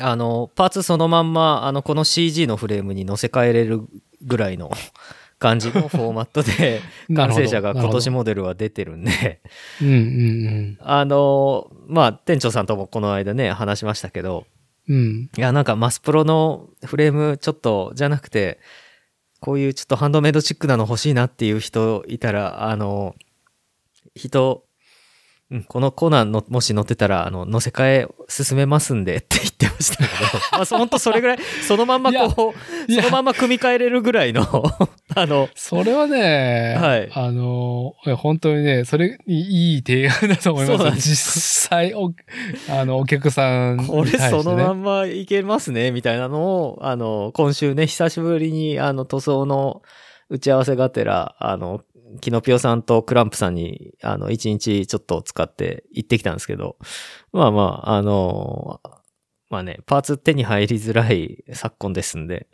あの、そう。まあね、はい。そういうような組み替えがあってもいいよね、みたいなね。いやいや、もうさ、はいあの、もう、今のマウンテンバイク、そして、グラベルまあ、はい。ダート走行におけるスポーツ自転車？うんうん。で、あの、まあ、僕もね、そんなに買い物してないけど、はいはい。やっぱりさ、もう結論が出てしまっていて、どう考えても、マスプロが提案してるセットを買った方が、はいはい。車輪と、まあ、クランクとか駆動系とかブレーキ、あと、今だとそのドロッパーポストっていうね、シートもそうやって、えー、ギミックが仕込まれた機構のものがあった方が、よりダートは楽しいっていううんうん中で、はい。一個一個パーツを買い揃えて、まあ自分でね、好みのものを決めてって、はいはい。でも楽しいけど、もう今、マスプロ大手が出してるものが、あの、完成車としての価格が、あれこれパーツにフレームがついてくるのかなっていうぐらい、これなんでこんなにお手頃なのっていう、料金、うんうん。価格で提案されてんだよね。そうですよね。で、しかも、昔の完成車って言ったらさ、なんか、うん、これか、みたいな、ほわわっとしたような、なんか、なるいパーツがね、まあはいはい。いくつも入っていて、まあ、これ、ホイールは使えるな、とか、まあ、うんクランクはシマノだから使うか、とかさ、まあね、そういうこれ完成車買ったらホイール交換だな、みたいなね。はいはい。うん、とかが、まあ、ザラだったのが、もう今さ、ステパーツないもんね。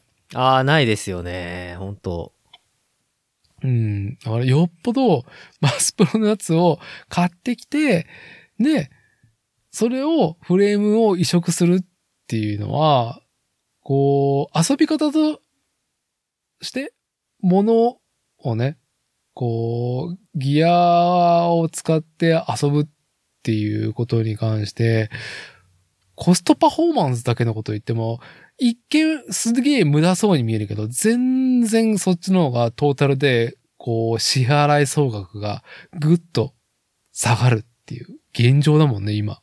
そうですね。まあ、あと入手性ですよね。一個一個。あ入手これがないから何だ、もうくく乗れないみたいな、ううん、ことが起こっちゃうと、ちょっとあれですよね。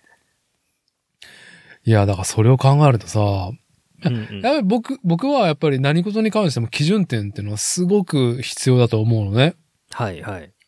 いきなり、なんだろう、結論とか、うんゴールとかではなくって、はいはい。やっぱ何よりも自分がそのいろんな気づきを感じれるのが、やっぱりこういう遊びじゃないですか。うんうん。自転車、スポーツ自転車に限らずね、えー、ものを、ツールを使って遊ぶことっていうのは、はいはいはい。だから、まず、マスプロ、今話してたコナのね、うん今うんうん時代がね、この2年前にクランプさんが提案していて、いうんたはい。尖った提案が、ようやくね、こう、世の中ようやく追いついてきたからこそ、大手が、そうやって、こう、この写真にあるような、クランプさんのページにあるような、バイクが出てると。で、そねれでまず、マスプロの提案、大手の提案っていうのを体感して、実際その、まあ、グラベルバイクだったら、不整地、ね、山とか、峠とかの不整地走ったりとか、もちろんオンロードも楽しめるようになってるから、それ乗った上で、この、差異を感じれるよね。差分だよね。はい。マスプロのフレームももちろん当然ね、コナとかはめちゃくちゃ調子いいから、うんうん。うん。もちろんコナの、そのなんだろう、イデオロギーを感じた上で、そこを基準に、じゃあ他はどういうことをフレームっていうことに、自転車のフレームっていうことに対して、どんなイデオロギーの違いがあるかっていうのを体感できるね。そうですよね。あうの、ん基準になる、差異、差分になるから、それが、を感じる上では、こう、いきなり、なんだろう、こう、んなんだろう。まあ、経験がある人でもいいし、はいはい。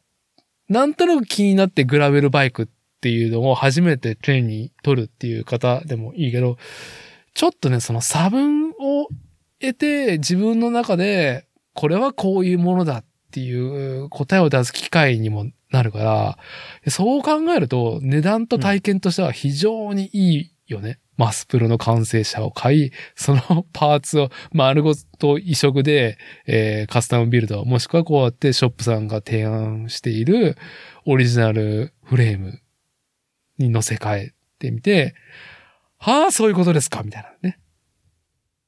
うんうんうん。うん。そうですね。あの、確かにそういう順序を踏むと、こう、違いを少しずつ分かってって楽しめますよね。うん。うん。はい。ああ、そうなんだ。うん。僕、僕、マスプロメーカーの自転車買った、完マスプロの完成車を買った経験があんまりないですね、僕。てか、マスプロメーカーの自転車をうん。お店で買った経験が1台しかないです。まあ、まあね、シンくんのね、まあ経歴からするとね、やっぱ自転車部大学で入っていて、で、その後は商社に勤めて、自転車のね、スポーツ自転車も含めた。はい。で、で、そこから、こう、そこを辞めて、商社辞めて、えー、独立、自転車フレームビルダーとして独立すべく、まあ、アメリカに、北米に行き、で、帰ってきてからは、まあ、いきなりそんなにね、お客さんとかね、えー仕事が回るものでもないから、自転車ショップでね、えー、まあ、バイトしながら、そうですね。工房をやっていたっていう経緯からすると、ままず何よりも自分が作ったものだったりとかがあるし、はい。うん。そうですね。途中から自分でじ、もう作れるようになってからはもう自分で作るだしかなくなっちゃったんで。うん、で、しかも、だいぶ早い時期に、あれでしょ？カスタムビルドの世界にね、あの、ドバッツさん。あれ？ドバッツさんでバイクを買ったんだっけ？そうそうそう、ドバッツさんで、深谷産業さんがオリジナルで作ってた、あの、ランドナーの完成車買ったんですよ。大学生1年、2年の時にバイトして、ランドナーを買ったんですよ。深谷さんのあの、ダボスっていう。今も、はあはあの、あグラベルバイクとかマウンテンバイクのオリジナルフレームをリリースしてるんですけど、うん。あのーあれ、今なくなっちゃったかな？もう、あの、すげえ、まあ、ほんと古式ゆかしい普通のランドな 650B の、がうん当時完成車で販売してて、うん。14万 ?11 万とかそんなもんだったですけど、フルドあロよけの完成車で？そうそうそう、フルドロよけのついたダブルレバーのあのランドナーで、サイクリング部であの、こっから、本当愛知県から自走で尾道行ったり、うん。九州行ったり、北海道、北海道はまあフェリーか、フェリーで行ったけど、あの、いろんなところをツーリングしましたね。テント積んで、鍋つ、鍋積んでね。それがね、自費で買ったやつは、うん定価で自費で買った完成車それぐらいで、まあ、あとはもう、その、親父のお風呂のロードバイクとかあったから、それ使わせてもらってて、うん。で、まあ、双葉商店入って、マウンテンバイクの完成者 BMC、双葉さんで、こう、ちょっと在庫に、ちょっとずっと在庫にあった完成車に目をつけてて、社長すみません、これ、あの、僕、買いたいんですけど、いくらになります？っていうのを聞いて、あの、はい。ああの、ありがたい激安価格でちょっと、あの、買わせてもらって、でそれで大滝出たりとかしてた感感じですね。なんで、あんまり僕ね、多分ね、あの、いろんな、あの、びっくりするんですけど、どこにそんなかお金あるんですかみたいな感じで、自転車業界のそのいろんな人たちと会うとめちゃくちゃみんないろんな自転車乗ってるんですよね。乗ってるね。うん、で、買って乗ってるから、あの、僕、そんぐらいですもんね、自費で買ったものって。うん。うん。うん、なんで、もうあとは自分で作った感じですけど、うん、うん、うん、あの、意外にだから僕あれかもしんない。自転車オタクの中ではあのお金使ってない方かもしんない。うん。ああ、まあ、あ、一番お金使ったのはあれだ。ドバッツさんにオーダーしたオーダーフレームだ。僕が個人的にドバッツさんに。学生時代？えっ、と、学生と社会人1年生、2年生ぐらいの時。双葉さんでお世話になってた時。なるほどね。うん。いやー、なかなかま、おませな、ませた、こう、スポーツ自転車の愛好の仕方をしてきてるんですね、さすが。シーン君。そうですね。へん、だって、ぼ僕の親父が変だったもん。一番最初に買うあのスポーツバイクがオーダーメイドだったもん。まあね、建築家のお父さんとしてはね。まあそうそうそうそう。まあ、そ、それは、まあもちろん多分建築家としてのね、やっぱその、糧にもなるなっていう考えがあったと思うよ。興味ももちろん深かったとは思うけどね。あれ絶対ねえぞ、あの人。ただの、ただのミーハーじゃねえのかな、あの人。いやいや、まあちょ、ちょっとね、うんおと、お父さんの話は一旦置いといて、ちょっとクランプさんの話に戻るよ。はいはいはいはい。えーっと、え、な、どこも、ああ、そう、マスプロのパーツで、ばマスプロの完成車買って、フレーム入れ替えで楽しむのはど、ね、非常に有意義じゃないかっていう話をね、していて。そうですね。その話を思いいっきりぶっ壊しに行ってしまったっていう、この。いや、全然いいんですよ。はい。あの、世間話なんで。はい。でも、確かに、まあでも、んそんなこんなで結局僕もあの、マウンテンバイクやらシクロクロスやらいろいろ、なんだかんだ自費で買ってやってきたわけだけど、うん。まあその中で、こう、自分なりにその仮説を立てながら、次はこれやったらいいんじゃないかな、良くなんじゃないかなとか、うん。いうことを繰り返していくっていうことがやっぱり楽しいわけですよね。はい。うん。だから、その、こう、どうですかね？こう、勝ち組になるためにこれを買うとか、あの、これを買ったら俺は勝ち組になれるとか、そういうことはまあない、なかったですね。うん。ああまあまあ、あのー自分の心の声に実直であったっていう話だよね。うん。世間の価値よりもね。ああ、うん。あの、そうですね。僕、高校生、だから、18年前とか10、20年ぐらい前にスポーツ自転車好きだったんですけど、うん。その頃ってもうスポーツ自転車で遊ぶってことが結構本当多分マイナー、そこそこマイナーだった、今よりも。はい。で、だからあんまりね、比べることがなかったんですよね、他人と。ほぼ。うん。ううん。なんで自分の中で、遊んでいく中で、自分の疑問を、こう、一個こう、どうしたらよ、これ解決するのどうしたらよくなるかなとか、うん。うん。そういうことを、こう、ポーンって課題が出てくるじゃないですか。はい。で、その課題をどうしたら解決できるんだろうとか。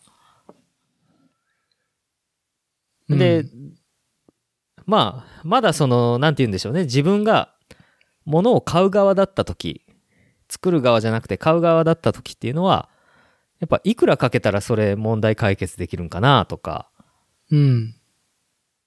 うん。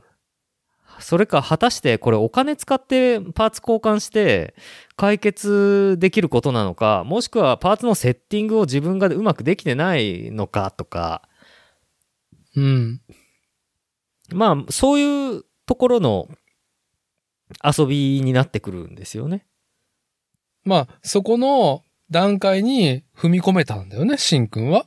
うん。そうですね。いやまあ昔は良かったから今はっていうつもりはないですけど、うんその、僕の周りのそのサイクリング部とかで一緒にいた今でも友達のサイクリストの子たちっていうのはまあ自分のその テーマっていうかあの課題とかをあのどう解決するかみたいなことに対してこう自分で考えるっていう癖がついてる友人が多かったですよね。今考えうると。ん。うん。うん。でみんなそのそれに対してどう解決するかを自分で実験してってるっていう人たちばっかりだったからうん。だからこうあんまりねよく言うそのネット上でツイッターとかでよく言ってるその機材マウントみたいなのはまあなかっ全くなかったわけじゃないけどなかったですよね少なかったですようーんまあね。あの、ツイッターっていうね、面白ワンダーランド下水道は、やっぱり、あの、本当のことも含めて、やっぱ虚偽も混ざってくるから、うん。うん、あの、見えない敵を殴っていたり、見えない敵をね、練り上げたりとかしているから、うん、機材マウント、ね、えーいや、まあ、ちょっと話を、まあ、シン君がね、そうやって向き、自分自身で向き合う機会として、スポーツ自転車を楽しんでいたし、っていう中で、うん、まあ、昔が良かった論というか、状況が、えーっと、選択できるようになっていると僕は思っていて、うん。えーいろんな人の考えとか提案が共有されてるのがね、今じゃん。うんうんうんうん有意義。個人にとっての有意義か否かうんとか、うんあーんと、体制としてのありかなし、えーよし悪しっていうのを、いパッ、結構なスピードで認識できるじゃん？対？ん？多くの人が、うん多くの人が良しとするもの、悪しきとするもの、うんっていうのがまあ、なんか結構なスピードでさ、なんとなくぼんやりとさ、うーんと、見つ、見出せるし、うん。えーっと、都合のいいものを手に取ってしまうわけじゃん。都合がいいっていうのは？うーん。自分がこうあってほしいとかね。うんうんうんうん。うん。自分の意見にのっとったものをついついね、パクパクパクパク食べちゃうわけじゃん。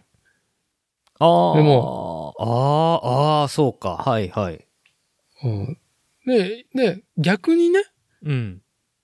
そういう他人の意見を聞かずに、小野が自分自身の声と向き合い、うん。決めていくっていうこと？うんうんうんうん。もうもちろんできるわけじゃん。はいはい。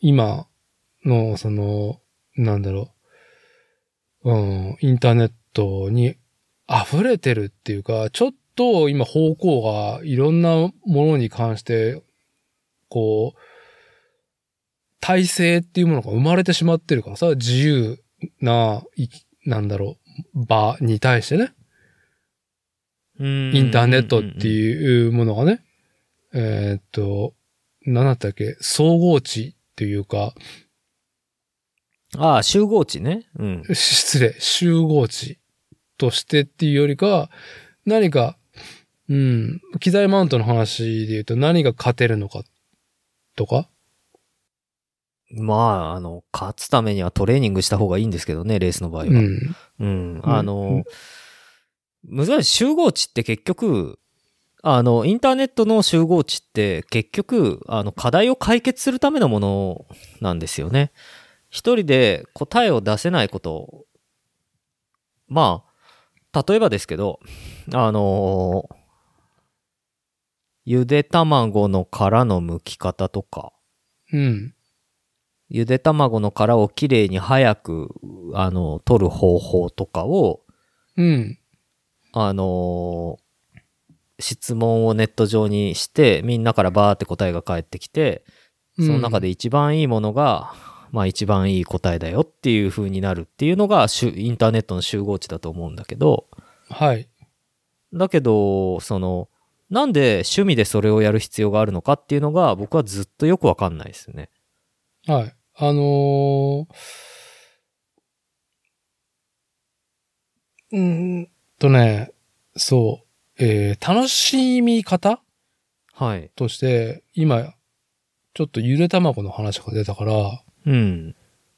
まあ、どういう状況でゆで卵を作るかは抜きにして、ああ、なんか、こんなにゆで卵は茹でんとかんの？みたいな。うんうんうん。むかんとかんの？と思ったら、早く手っ取り早くうん。剥きたいじゃん。そうですね。で、インターネットで調べると、様々な意見が、えーあった上での、なんだろう、うん、より有意義であったとされる答えが結構さ、すぐ目に入るわけじゃん。はいはい。早えよ、その結論に達するまでは。うんうん。それも一個。うんうん、うん。集合値というツールを活用し、えー結果に向けて最短ルートを歩むと。はいはいはい。でも、ゆで卵の皮を剥くっていうことうん。を、もう真剣に向き合い、なんでこんなにゆで卵の皮を剥かなあかんなと思いつつも、どうやったら早くこれは剥けるんだっていうね。自分自身のやれることっていうことから、こう、いろんなね、こう試行錯誤、うんうんうん。挑戦が始まり、で、ちょっとちょっとね、すぐ答えではない発見があり、うんうんうん。で、その日その時答えは出なくても、ある時、あ、これめちゃくちゃゆで卵のか殻、すげえ綺麗に早く剥けるわって、自分自身で見つけた時の達成感？うん。は、インターネットを使って集合値を、集合値というツールを使って、時間をね、最短でね、こう、知って、すぐそのスキルを活用するよりか、自分自身でその時間をかけて。やりきったこと？うん。に、もうとてつもないエレクトがあると思うんですよ。それはあの、ゆで卵を剥くのが趣味の人ですよね。まあ趣味、あ、まあ僕、が言ってるのは、うん。集合値ってゆで卵をそののあの殻を剥くのを早くしないと自分の生活が悪くなる。時間が取られすぎて、日常生活が、っていう人たちのためにインターネットがあって集合値があるとあのその人の生活が解決されるっていうことで趣味の世界じゃない場合ね。ああ、だから僕が言いたいのは、うん、その趣味っていうサイドに、そのゆで卵？うんうんも持っていけるし、うんうんうん。生活の一部、こう日々のことでも、その一個一個の、その日々のルーティンにもそれはあるから、うんうんうんうん非効率なね、生活をしてたかもしれないけど、うんうんうん。わ、めちゃくちゃ、俺これ気づいたから、もうめちゃくちゃめ高効率で時間が有意義になったわ、みたいな。もちろんそこには向上しようとか、なんか時間かかってることを解決しようっていうね、意識っていうのが必要なんだけど、あいやいや多分話が今噛み合ってないんだけど、うん。あのー僕が言いたいのは、インターネットに何を求めるかっていう時に、うんその、集合値っていうのは、どうでしょうまあ趣味でもソリューションを求める人はいるけど、その、うーん、まあインフラですよね。うん趣味じゃなくて。はいゆで卵を剥きたい人は、まあ、趣味、剥くのが趣味な人はずっと別に剥いとりゃいいんですよ。ゆで、茹でて剥い剥いとけばいいと思うんですよね。うん。だけど結局その、あの、そんなに毎日ゆで卵のを茹でるわけでもないし、皮を剥くわけでもない人が、あの、他にもっとやりたいことがあると。うん。ゆで卵の皮を剥く以外に、本当、本当はゆで卵の皮を剥く以外にやりたいことはいっぱいあるんだと。だけど時間がゆで卵に取られるとまずいんだと。いう人がインターネットでピーンって聞いてピーンって帰ってきて、すぐゆで卵の殻を、あ、今までなんかわたわたしてたより随分早く剥くことができたから、あ、だからもうすぐ次選択しようってなれるっていうことがインターネットだと便利だなって思うんだけど、うん。だけど、その、趣味っていうことに対して、あの、どうなんだろうなっていう思うことがあって、はい。こう、これを買っとけば、これを自転車につけとけば、勝ちだうん。っていうのを、あの、インターネットに取りに行くのは、ちょっと遊びとしてダサいなっていうのを僕は、あの、嫌だなって言ってるっていう、そういうところなんですよね。なるほど。うん。まあ、ちょっと多分ね、噛み合わなかった理由が僕がちょっと飛躍しすぎていて、えーっと、うーん、そういう発想に至ってしまううん。前に、うんうんもっとゆで卵の皮むきを味わって生きていけよっていうことを言いたいがためにちょっと話がちょっとね、僕が先走ってしまってるところがああ、でも、わかるんですよ。その、生活が良くなれば趣味も良くなるんですよ。要は生活の質が上がれば趣味もきっと良くなるし、生活の効率が良くなれば遊べる時間が増えるんで、単純に。うんうんうんうん、僕はそそれが言いたくて、その、インターネットのその、知識で集まってくる知識とか効率のいい作業のやり方とかって、結局その他の自分以外の人がインターネットの向こうにいる生身の人間がいろいろ試して、あの、編み出してくれた方法を美味しいとこ取らせていただくっていう。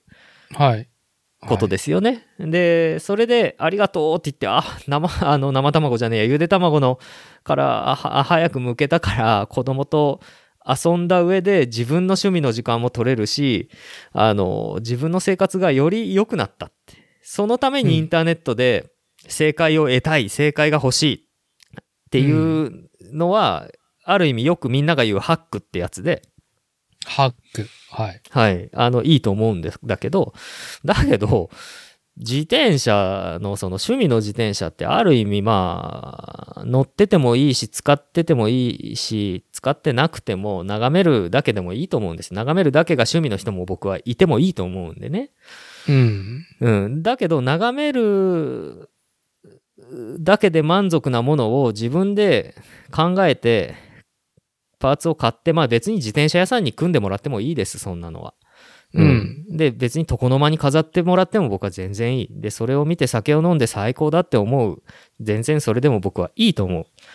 僕で昔はそれダメだと思ってたけど、あの、完全に原理主義者みたいな、あの、狭い考えを僕は昔してたなと、今は反省してるんですね。はい。わかりますよ、それは。うんはい。で、あの、だけどそれをやるときに、別に SNS に上げなくていいし、SNS で、例えばツイッターとかでよくあるじゃないですか。あの、クソみたいな、あの、こう、あなたのロードバイクの写真送ってください。採点しますとか。知らない知らない。そんな、ごめんごめんねあの。僕、僕もね、多分、僕が愛する下水道と、しんくんが愛する下水道が多分ね、違う道だと思うんで、うん。僕の下水道にはその、そのいうの流れてこない。なかなかだね、それ。頭悪いよね。本当に。うんマジでそれ。ひどいよ。で、みんなでなんか採点し合いましょうとか。いやいや、採点じゃなくて金よこせよって思うんですよね、僕。かっこいい、かっこいい、これ、組んだんだ、これ写真見せてくれてありがとう、お金払うよって言ってほしいわ、もう、かっこいいの作るなら。何点とか、その点って何って、お金に変わるのみたいなね。すごいね。もうほんと消えてほしいですけどね。まあね。いや、まあ、あれじゃない？もう現実社会で、やっぱ点数つけられたんじゃない？お前はなんか点数が低いっつって。うん。てか、それ、自分の100点を、その、別に誰に見せるわけでもなく探、探したり自分で作って越に見るのが趣味の楽しさだから、うん。なんでそれをいちいち人に見てもえてもらった上でやっと完結するのかっていうところが、もう僕は不可思議でならないんですよね。いや、あ、まあまあまあ、そのなんかね、点数つけたいっていう人がね、やっぱり、こう、なんだろう、うーん、小さなお山の大将になりたいんじゃないですか？って、まあ、お山の大将、自分の山が欲しいんじゃないの？みたいなっていう。うんねで、ツイッターでそれだんだん追ってくと、わ、なんか汚いものを見ると面白いじゃないですか。いやいやでまあ、そう、言っていいですか？ツイッターは下水をね、めでる、ね、人間の業をめでるね、自分自身も含めて、うんうんそういう最高のツールですからね。はい。はい。で、どうなっていくかっていうと、結局、あ、結局いくらかけたかっていうところに帰結していくんだと思って、みんなのそのコメントとか評価とか見ていくと。ああ、はい。あ、でもお金で買えるものはお金で買えちゃうからなっていうので、はい。で、もっとすごいお金のかけ方してる人たちなんて世界にいっぱいいるわけだから、はい。ねあの、全然だって、ドバイのお金持ちの自転車好きの人でもさ、あの、うん100万円のカーボンフレームの最新式のね、スペシャライズドとか、サーベロとか、いろんな、あの、最高級のカーボンのフレーム買って、そのフレームの新品の状態でアメリカの、あの、超、あの、売れっ子の塗装屋にカスタムペイント頼んで、その塗装代が60万とか100万とかいくんですよ。うん、うん。それでやって、で、あの、めちゃくちゃパーツえぐいの組み込んでって、これ最高ですって言ったら、うん、すごいね、夢があるね。いやー、俺もそういう仕事受けたいわ。うん、最高って思うけど、うん。ケチいんすよ、みんな。店で買えるもんばっかやってるから、組んで、それで自慢し合って、マウント取り合ってるから。なるほど。うん、なんかそれ見て、うわ、キモいと思いながら、あの、あの、あこういう世界もあるんだと思って、こんなの僕自転車始めたこと、頃なかったなと思って。えま、うんと、人間の業が、あの、可視化されてるのが SNS の素晴らしいところだから、うん。あの、もともと、あのね、人というものは持ち得たものが、あの、見えちゃってるっていうね、あの、お尻の穴がね、あの、見えちゃっちゃ、見えちゃってることにみんな気づかずね、あの、やっぱりね、こう、下水道にいろんなものがね、こう流れていくんですけど、あの、なるほどね。ケツの穴を覗くお前は、あの、お前のケツの穴をも覗かれているぞっていうやつですね。深淵を見る者はという。あの、僕が好きなのは、やっぱり、あ、これやめとここ これやめとこう。ちょっとやめときます。はい。はいあのね、オフレコで、オフレコードでちょっとね、あのーちょっとシンクに紹介しますけど、今の話の、うん、うん。あの、非常に集約された漫画がありまして、はあ、漫画。はいはい。漫画があるんですよ。最高な漫画があるんですよね。あの、爆音っていう、えー、全然知らない。いや、知らなくていいですよ。うんはいあの、まあ、軽音のパクリじゃねえかみたいなね。パロディーなの？あ軽音は軽音楽部で楽器だったでしょ、うんうんうん。じゃあ、爆音はなんだっていうと、女の子たちが、うん。高校生の女の子たちが、可愛い女の子たちが、オートバイをね、めでるっていう、話。あの、キャッチコピーが、うん。ありそうでなかった女子高生、バイクで送る爽快ハイテンション学園コメディっていうね。うんうん。あのーうん、まあ、ちょっとね、詳細は、あの、ちょっと覗きますけど、えーっと、ヤングチャンピオンで連載されていた、えー、折本みなみ氏による漫画なんですけど、まあ、女子高生が、それぞれね、えーっと、各メーカーのバイクをめでていき、個性的な意見を言っていく中で、まあ、いろんな問答とか、まあ、なんかほっこりエピソードがいっぱいある中で、うん、うん、うん。あの、今、シンくんが言っていた山の話だよね。ヒエラルキーを作りたいとか、ヒエラルキーの上にいて越に行きたいっていう話でしょ、今。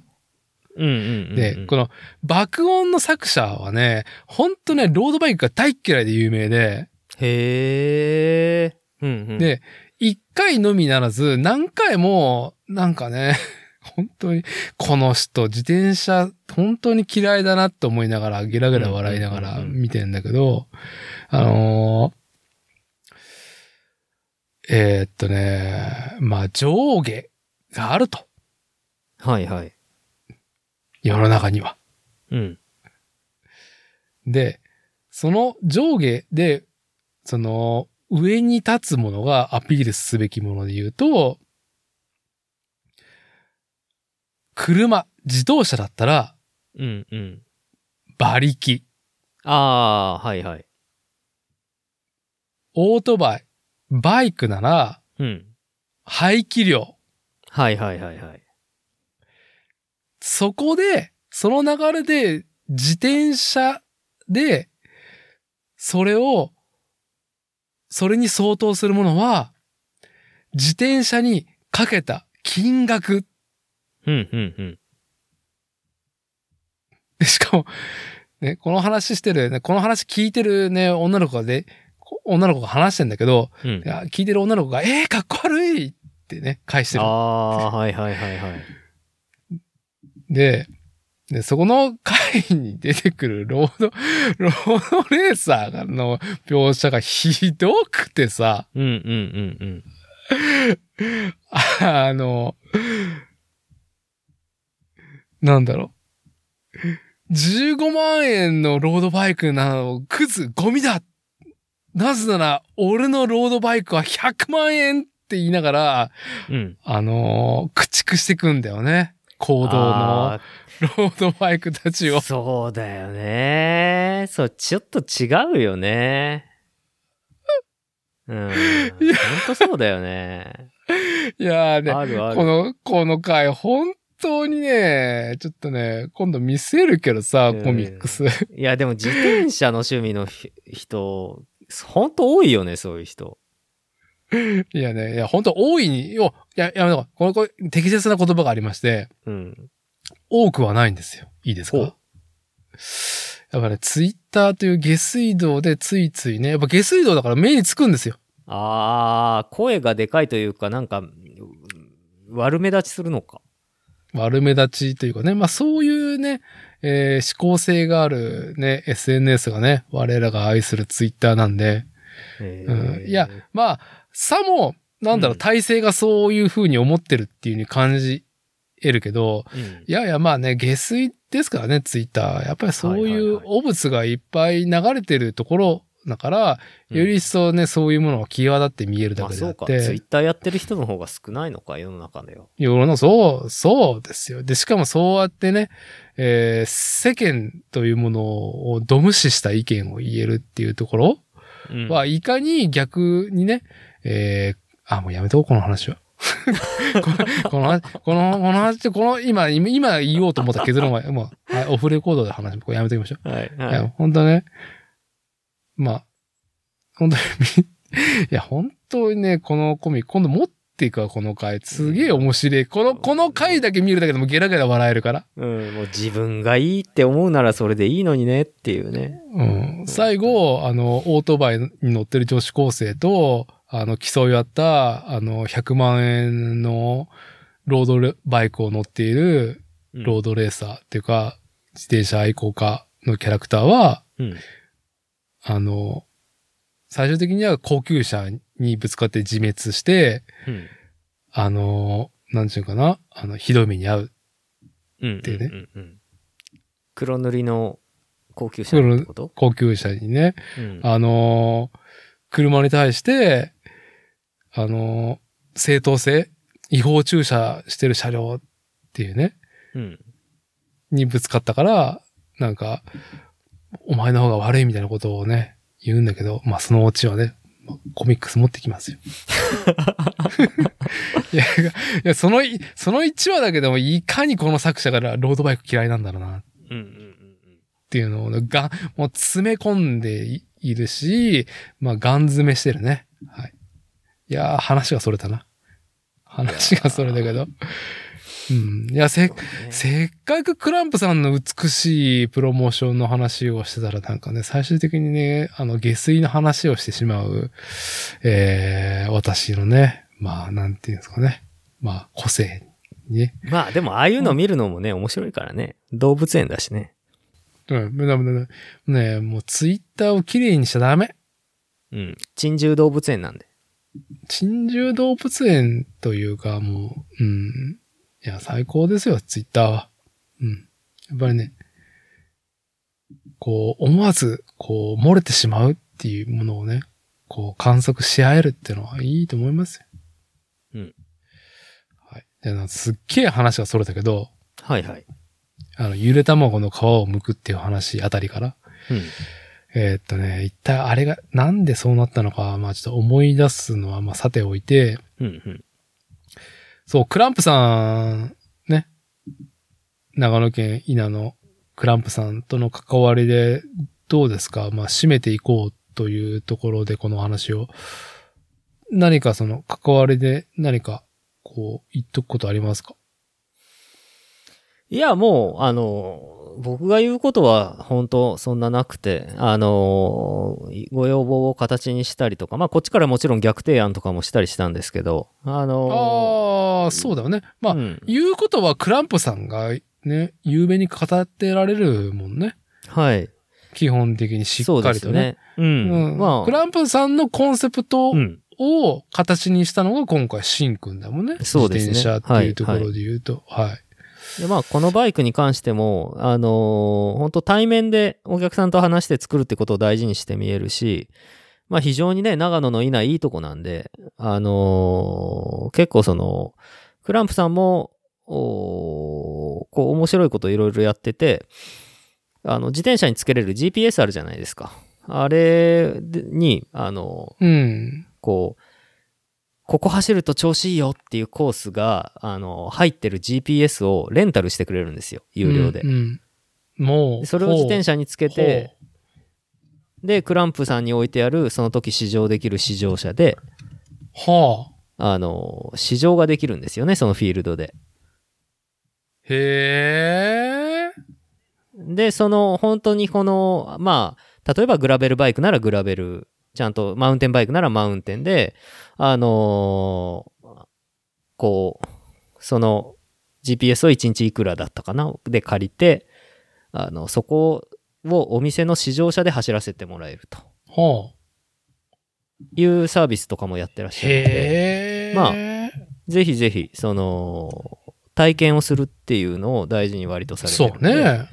見てるはい感じだ。と。まあ、そういうので、ちゃんと、あの、割とこう、本格的なフィールドが近いですから、稲はね。うん、うん、うん。そこをこう、試乗車で試乗できるっていうのは、あの、売りなんですよね。うんなるほどね。はい。まあまあ、なので、僕がここで何か言うよりは、あの、ぜひぜひ、まあね、長野旅行とか行きがてら、そういったちょっとこう、体験サイクリングなんかで、クランプさんにね、あの、訪問して、あの、試乗車、試乗を、試乗をいいコースでする、してみたらいいんじゃないですかね、うんそしたらまあいろいろうん、あの、自分が本当欲しいものとか、あの、どういう使い方したいかっていうのがリアルにかんあの感じることができると思うんで、はい。はい。おすすめです。そうね。東海圏の方はね、ほら、もう始まるのか？始まったのか？イベントワクワク割。ああ、ワクチン打ってる人のうやつ。ん。ワワクチン2回打った人はね、ワクワクしたでしょ、うんっていうのね。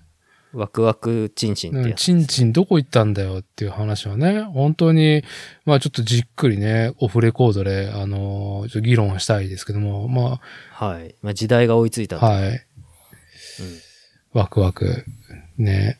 えーっと、えーっと、イベントワクワク割でさ、宿泊補助もある中で、東海圏、なんだろうね、ブロック、地域ブロックでの割引補助とかあるんだよね。へえ。うん。だから愛知県住んでる我々は、はいえーっとね、愛知、岐阜、三重、静岡、三重、新潟か。で、石川、富山がグループになってるから、そこの補助がね、まあ有効なんだよね。で、うんうんうん。やっぱり旅行がてらね、手ぶらで行っても、稲野グランプさんはね、アクティビティ楽しめれますよっていうバイク、自転車でのね、アクティビティ楽しめますよって提案してるから、まあ、この、ワクワク、チンチン抜きの、ワクワク割、チンチン抜きのね、なんだろう、提案を利用するっていう機会でもね、あるから、いいね。うん、どっかね、はいもうちょっ愛知県からと、はうん。近いですから。稲はあの長野でもちょっと愛知寄りなんでね。そうね、そうね。うん。うんはい。まあね、体験を提案されてるから、やっぱ体験してみてえなっていうのがね、何よりですかね。はい。はい。あの、私が制作させていただいた、あの、クランプさんのグラベルバイク、オリジナルグラベルバイクの CG も、あの、そこで試乗できるはずです。はい。はい。えー、その、商品の展開の方も、この2022年、2年の時を経てね、こう、本格的に始動するっていう C バイクランプのフレームっていうところです。っていうところだね。はい。はい。はい。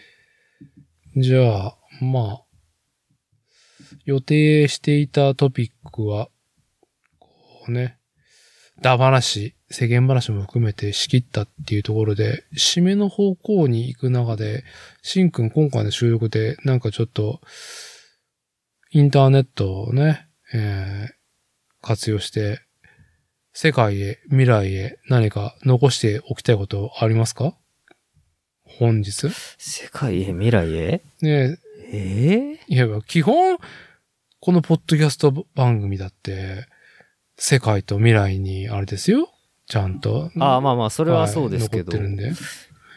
言いたい。2022年4月8日時点で、はい。全然いいんですよ。適当な話題で。大事なことは、しっかり喋ったと思いますんで。フレームビルダーの仕事として。そうですね。伝えたいこと、伝え伝えたいこと？いや、別に伝えたいこととか、そんな、しっかりしなくてもいいですよ。はい。言いたいこと？言いたいこと？を、うん、うん最近ほんと疲れたとかでも全然いいですよ。その、なんかね、うん。もう下水に流すようなことでもね、あの、口で語るとまたちょっとね、違いますんで。いや、まあ、特にないですね。そうですか。はい。はい。いやー、じゃあ僕からは、あのーそうね。まあ、手短に話しますけど、さっきね、卵の皮を剥く話をしてたでしょ？うんうんうん。あのーなんで僕が、な、何を言いたい気分だった？気分の話なんですけど、はい。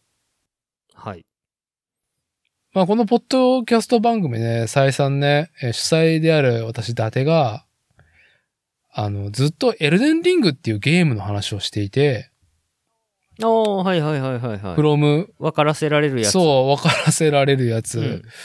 を、フロムソフト、日本のね、本当ダークファンタジーの言う、もう世界がね、こう、待望したタイトル、エルデンリングが、2022年2月の25日に発売され、うん発売日から永遠プレイして、えー、本日4月の8日、ようやく一旦クリアしたんですよ。え、何？全クリってやつ？全クリっつっても何を、まあ、まあ、エンドロールを迎えれるうん一回のクリアはしたと言っとこうか。おー、いや要は、じゃあストーリーをこう一通り全部やったと。うん、まあ、マルチエンディングなんだから、他の要素のやつもちょっと見たいなと思って残してんだけど、ああ、枝分かれしてるんそうですね。そう、え枝分かれしたけど、それも伏線回収してるから、えーっと、まあ、時間もかけずに他のエンディングも見れる状態にはなってますけど、とりあえず一旦クリアしたのね。ああ、なるほど。うん。おめでとうございます。ありがとうございます。分からせてやりましたね。分からせて、ね、分からせてやった数よりも分からせられた方が、桁がね、二桁ぐらいね、多いんですけども。で、これで何が僕がちょっと、うん、言いたいかというと、えー、総プレイ時間が135時間を超えたんですよね。おー、な、何日分？すごいね。なかなかでしょ？勤務時間で言ったら、8時間として、まあ、ゾッとするよね。ゾッとする。勤務時間としたらね。はい。ねえ。うん。で、で、あの、このフロムソフトウェア、まあこのゲームクリエイターの代表の方も含めて、コンセプトはやっぱりね、あの、前回の収録会でも、挑戦発見達成感っていうことに重きを置いてるってことを僕は、まあなんかね、喋りたいばっかりで喋らせてもらったんですけど、うんうんうん。今、インターネットでさ、ウィキを見れるわけね。攻略ウィキをあね。ーあ、はいはい。でも、できたら、そういうの見ずにクリアしたかったんだけど、うんうん。どうだろうな。30時間か40時間プレイした時点で、うんこれは終わらんわと思って。はいはいはいはい。で、かい、あのー攻略ウィキいろんなとこ見ながら、うん。短時間で解決する方法うんうん。でやったんだけど、うん。それでも、やっぱり技量？実際のフィジカルで自分自身の技量がないと、うんうん。あの、クリアできないのね。ああ。壁を越えれないんですよ。はいはい。そうなると、まあ、レベル上げだったりとか、うんうん。うん、自分自身のキャラクターを強化するための、まあ、有効とされる一つ、えーっと、集合値が提案されてるから、それを、まうんうんうん。あ、集めて、はいはい。最短ルートでクリアしたつもりでも自分の技量と合わせてね、フィジカルのうんうんうんうん。135時間超えたんですよ。おー、それはすごいですね。で、で、まず、とりあえずクリアまでいかんとかんと、あ諦めずにね。あ、はいはいはい。うん。えーっと、フロムソフトウェアでいうところのこのエルデンリーグの前の作品は、ダークソウルは、えーっと、エンディングまでクリアできた人の割合が3割なんだって。少ない。少ない。で、うん。今回はよりいろんな人に挑戦してもらい、発見し、強烈な達成感を、強烈なエレクトをしてもらいたいっていう思いもあって、えーっと、うーん、緩くなってるというか、親切設計になってるとはいえ、僕は初めてフロムソフトウェアのゲームをやって、まあ本当にもうし何回死んだんだっていうね。うん、幾万回死んだんだっていうぐらいね、本当に心が折れるわっていうことを何回も体験してんだけど、うんうんうん。できたら、うん本当に何もウィキとかを見ずにやりたかった。あいちいち、でも本当にもう抜かりなく美しい世界を描いてるから、いやもう本当にね、殺されるんだからね。うん。さりげないヒントがプレイをしてるとあるのよ。はい全。然親切、ここ次は行ってとかマーカーとか出ないからさ。うんうんうんうんその、全く不親切がゆえに、こう、自分が出会えたこと？そのゲームプうん。レイ中に、から、ゴールに向けて、こう、一個一個自分の挑戦、発見、達成感を繰り返して。自分自身で一個一個気づきを味わいながら、本当はプレイしたかった。うーん。それを最高にいい味わいを用意してくれてるゲームだと思っ、感じたのね。でも、それをやったら、135時間でクリアできたけど、僕はね、ようやく。はいはい。最短で30時間ってメーカーでは言ってるんだけど、うんうんうん。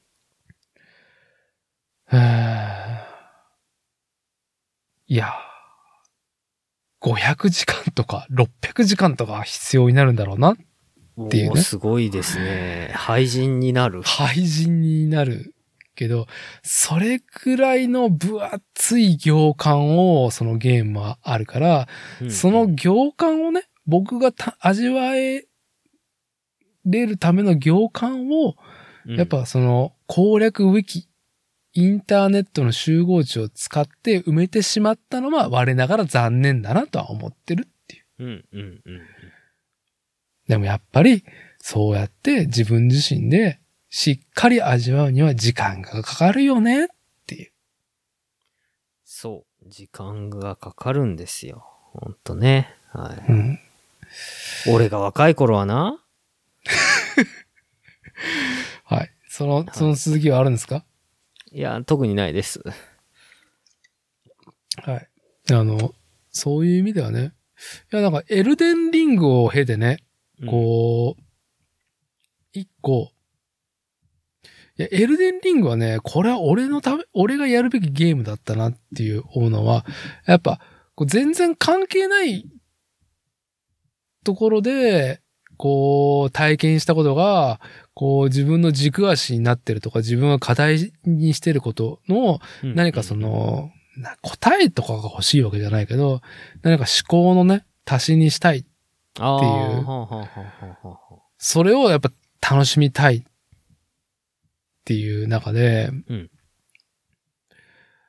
あのー自転車うん。で日々を味わう上でのうん非常に有効なツールだなと思うんですよ。うんうんうん。そういうつもりで僕は自転車を、今はね、減ってるけど、僕はあの、通勤で自転車を、をね、味わってる、味わうのが楽しいし、やっぱその、挑戦発見達成感が強烈な BMX マウンテンバイク合わせて楽しんでたんだけど、はいはいはい。あ通勤ね、日々です。日々じゃないですか。うん。やっぱさ、こう完全に自分自身と向き合う瞬間じゃん、自転車乗ってるのは。ああ、そうですね。いろいろ考えますよね、自転車って乗りながら考ね。えると、考えるし、うんでも、道路状況とかね、うんうんえっ、と、道交法と向き合ってるから、社会と向き合ってるんだけど、うん。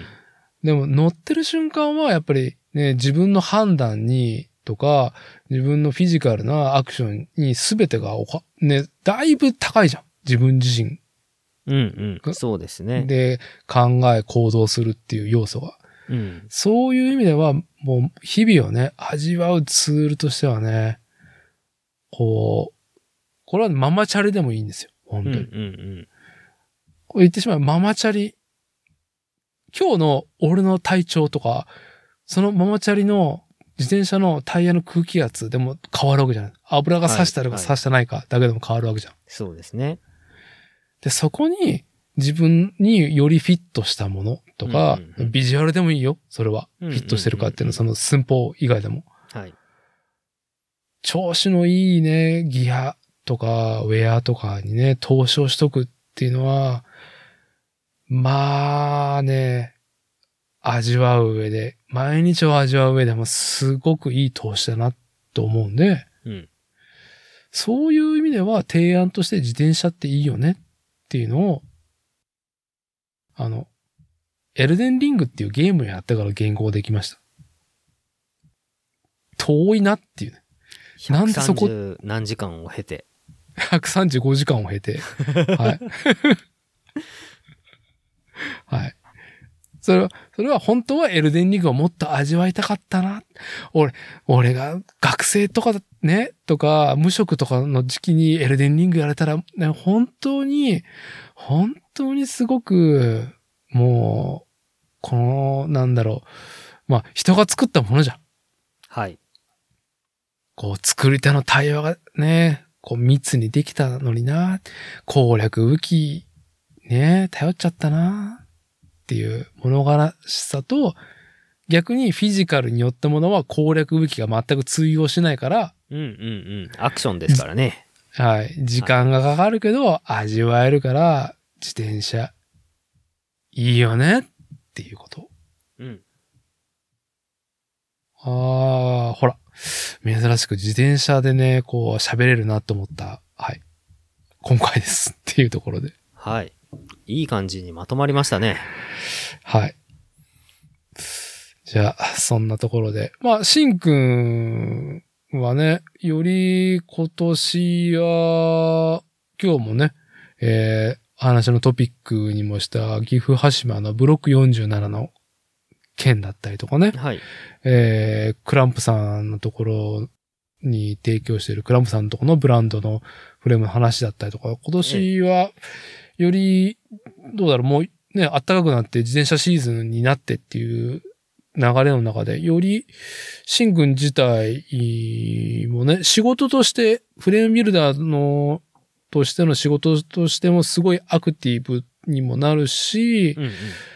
まあちょっと未定なところ多いとは思うけど、岐阜羽島のブロック47では、よりね、ワークショップとかをやる機会にもなる。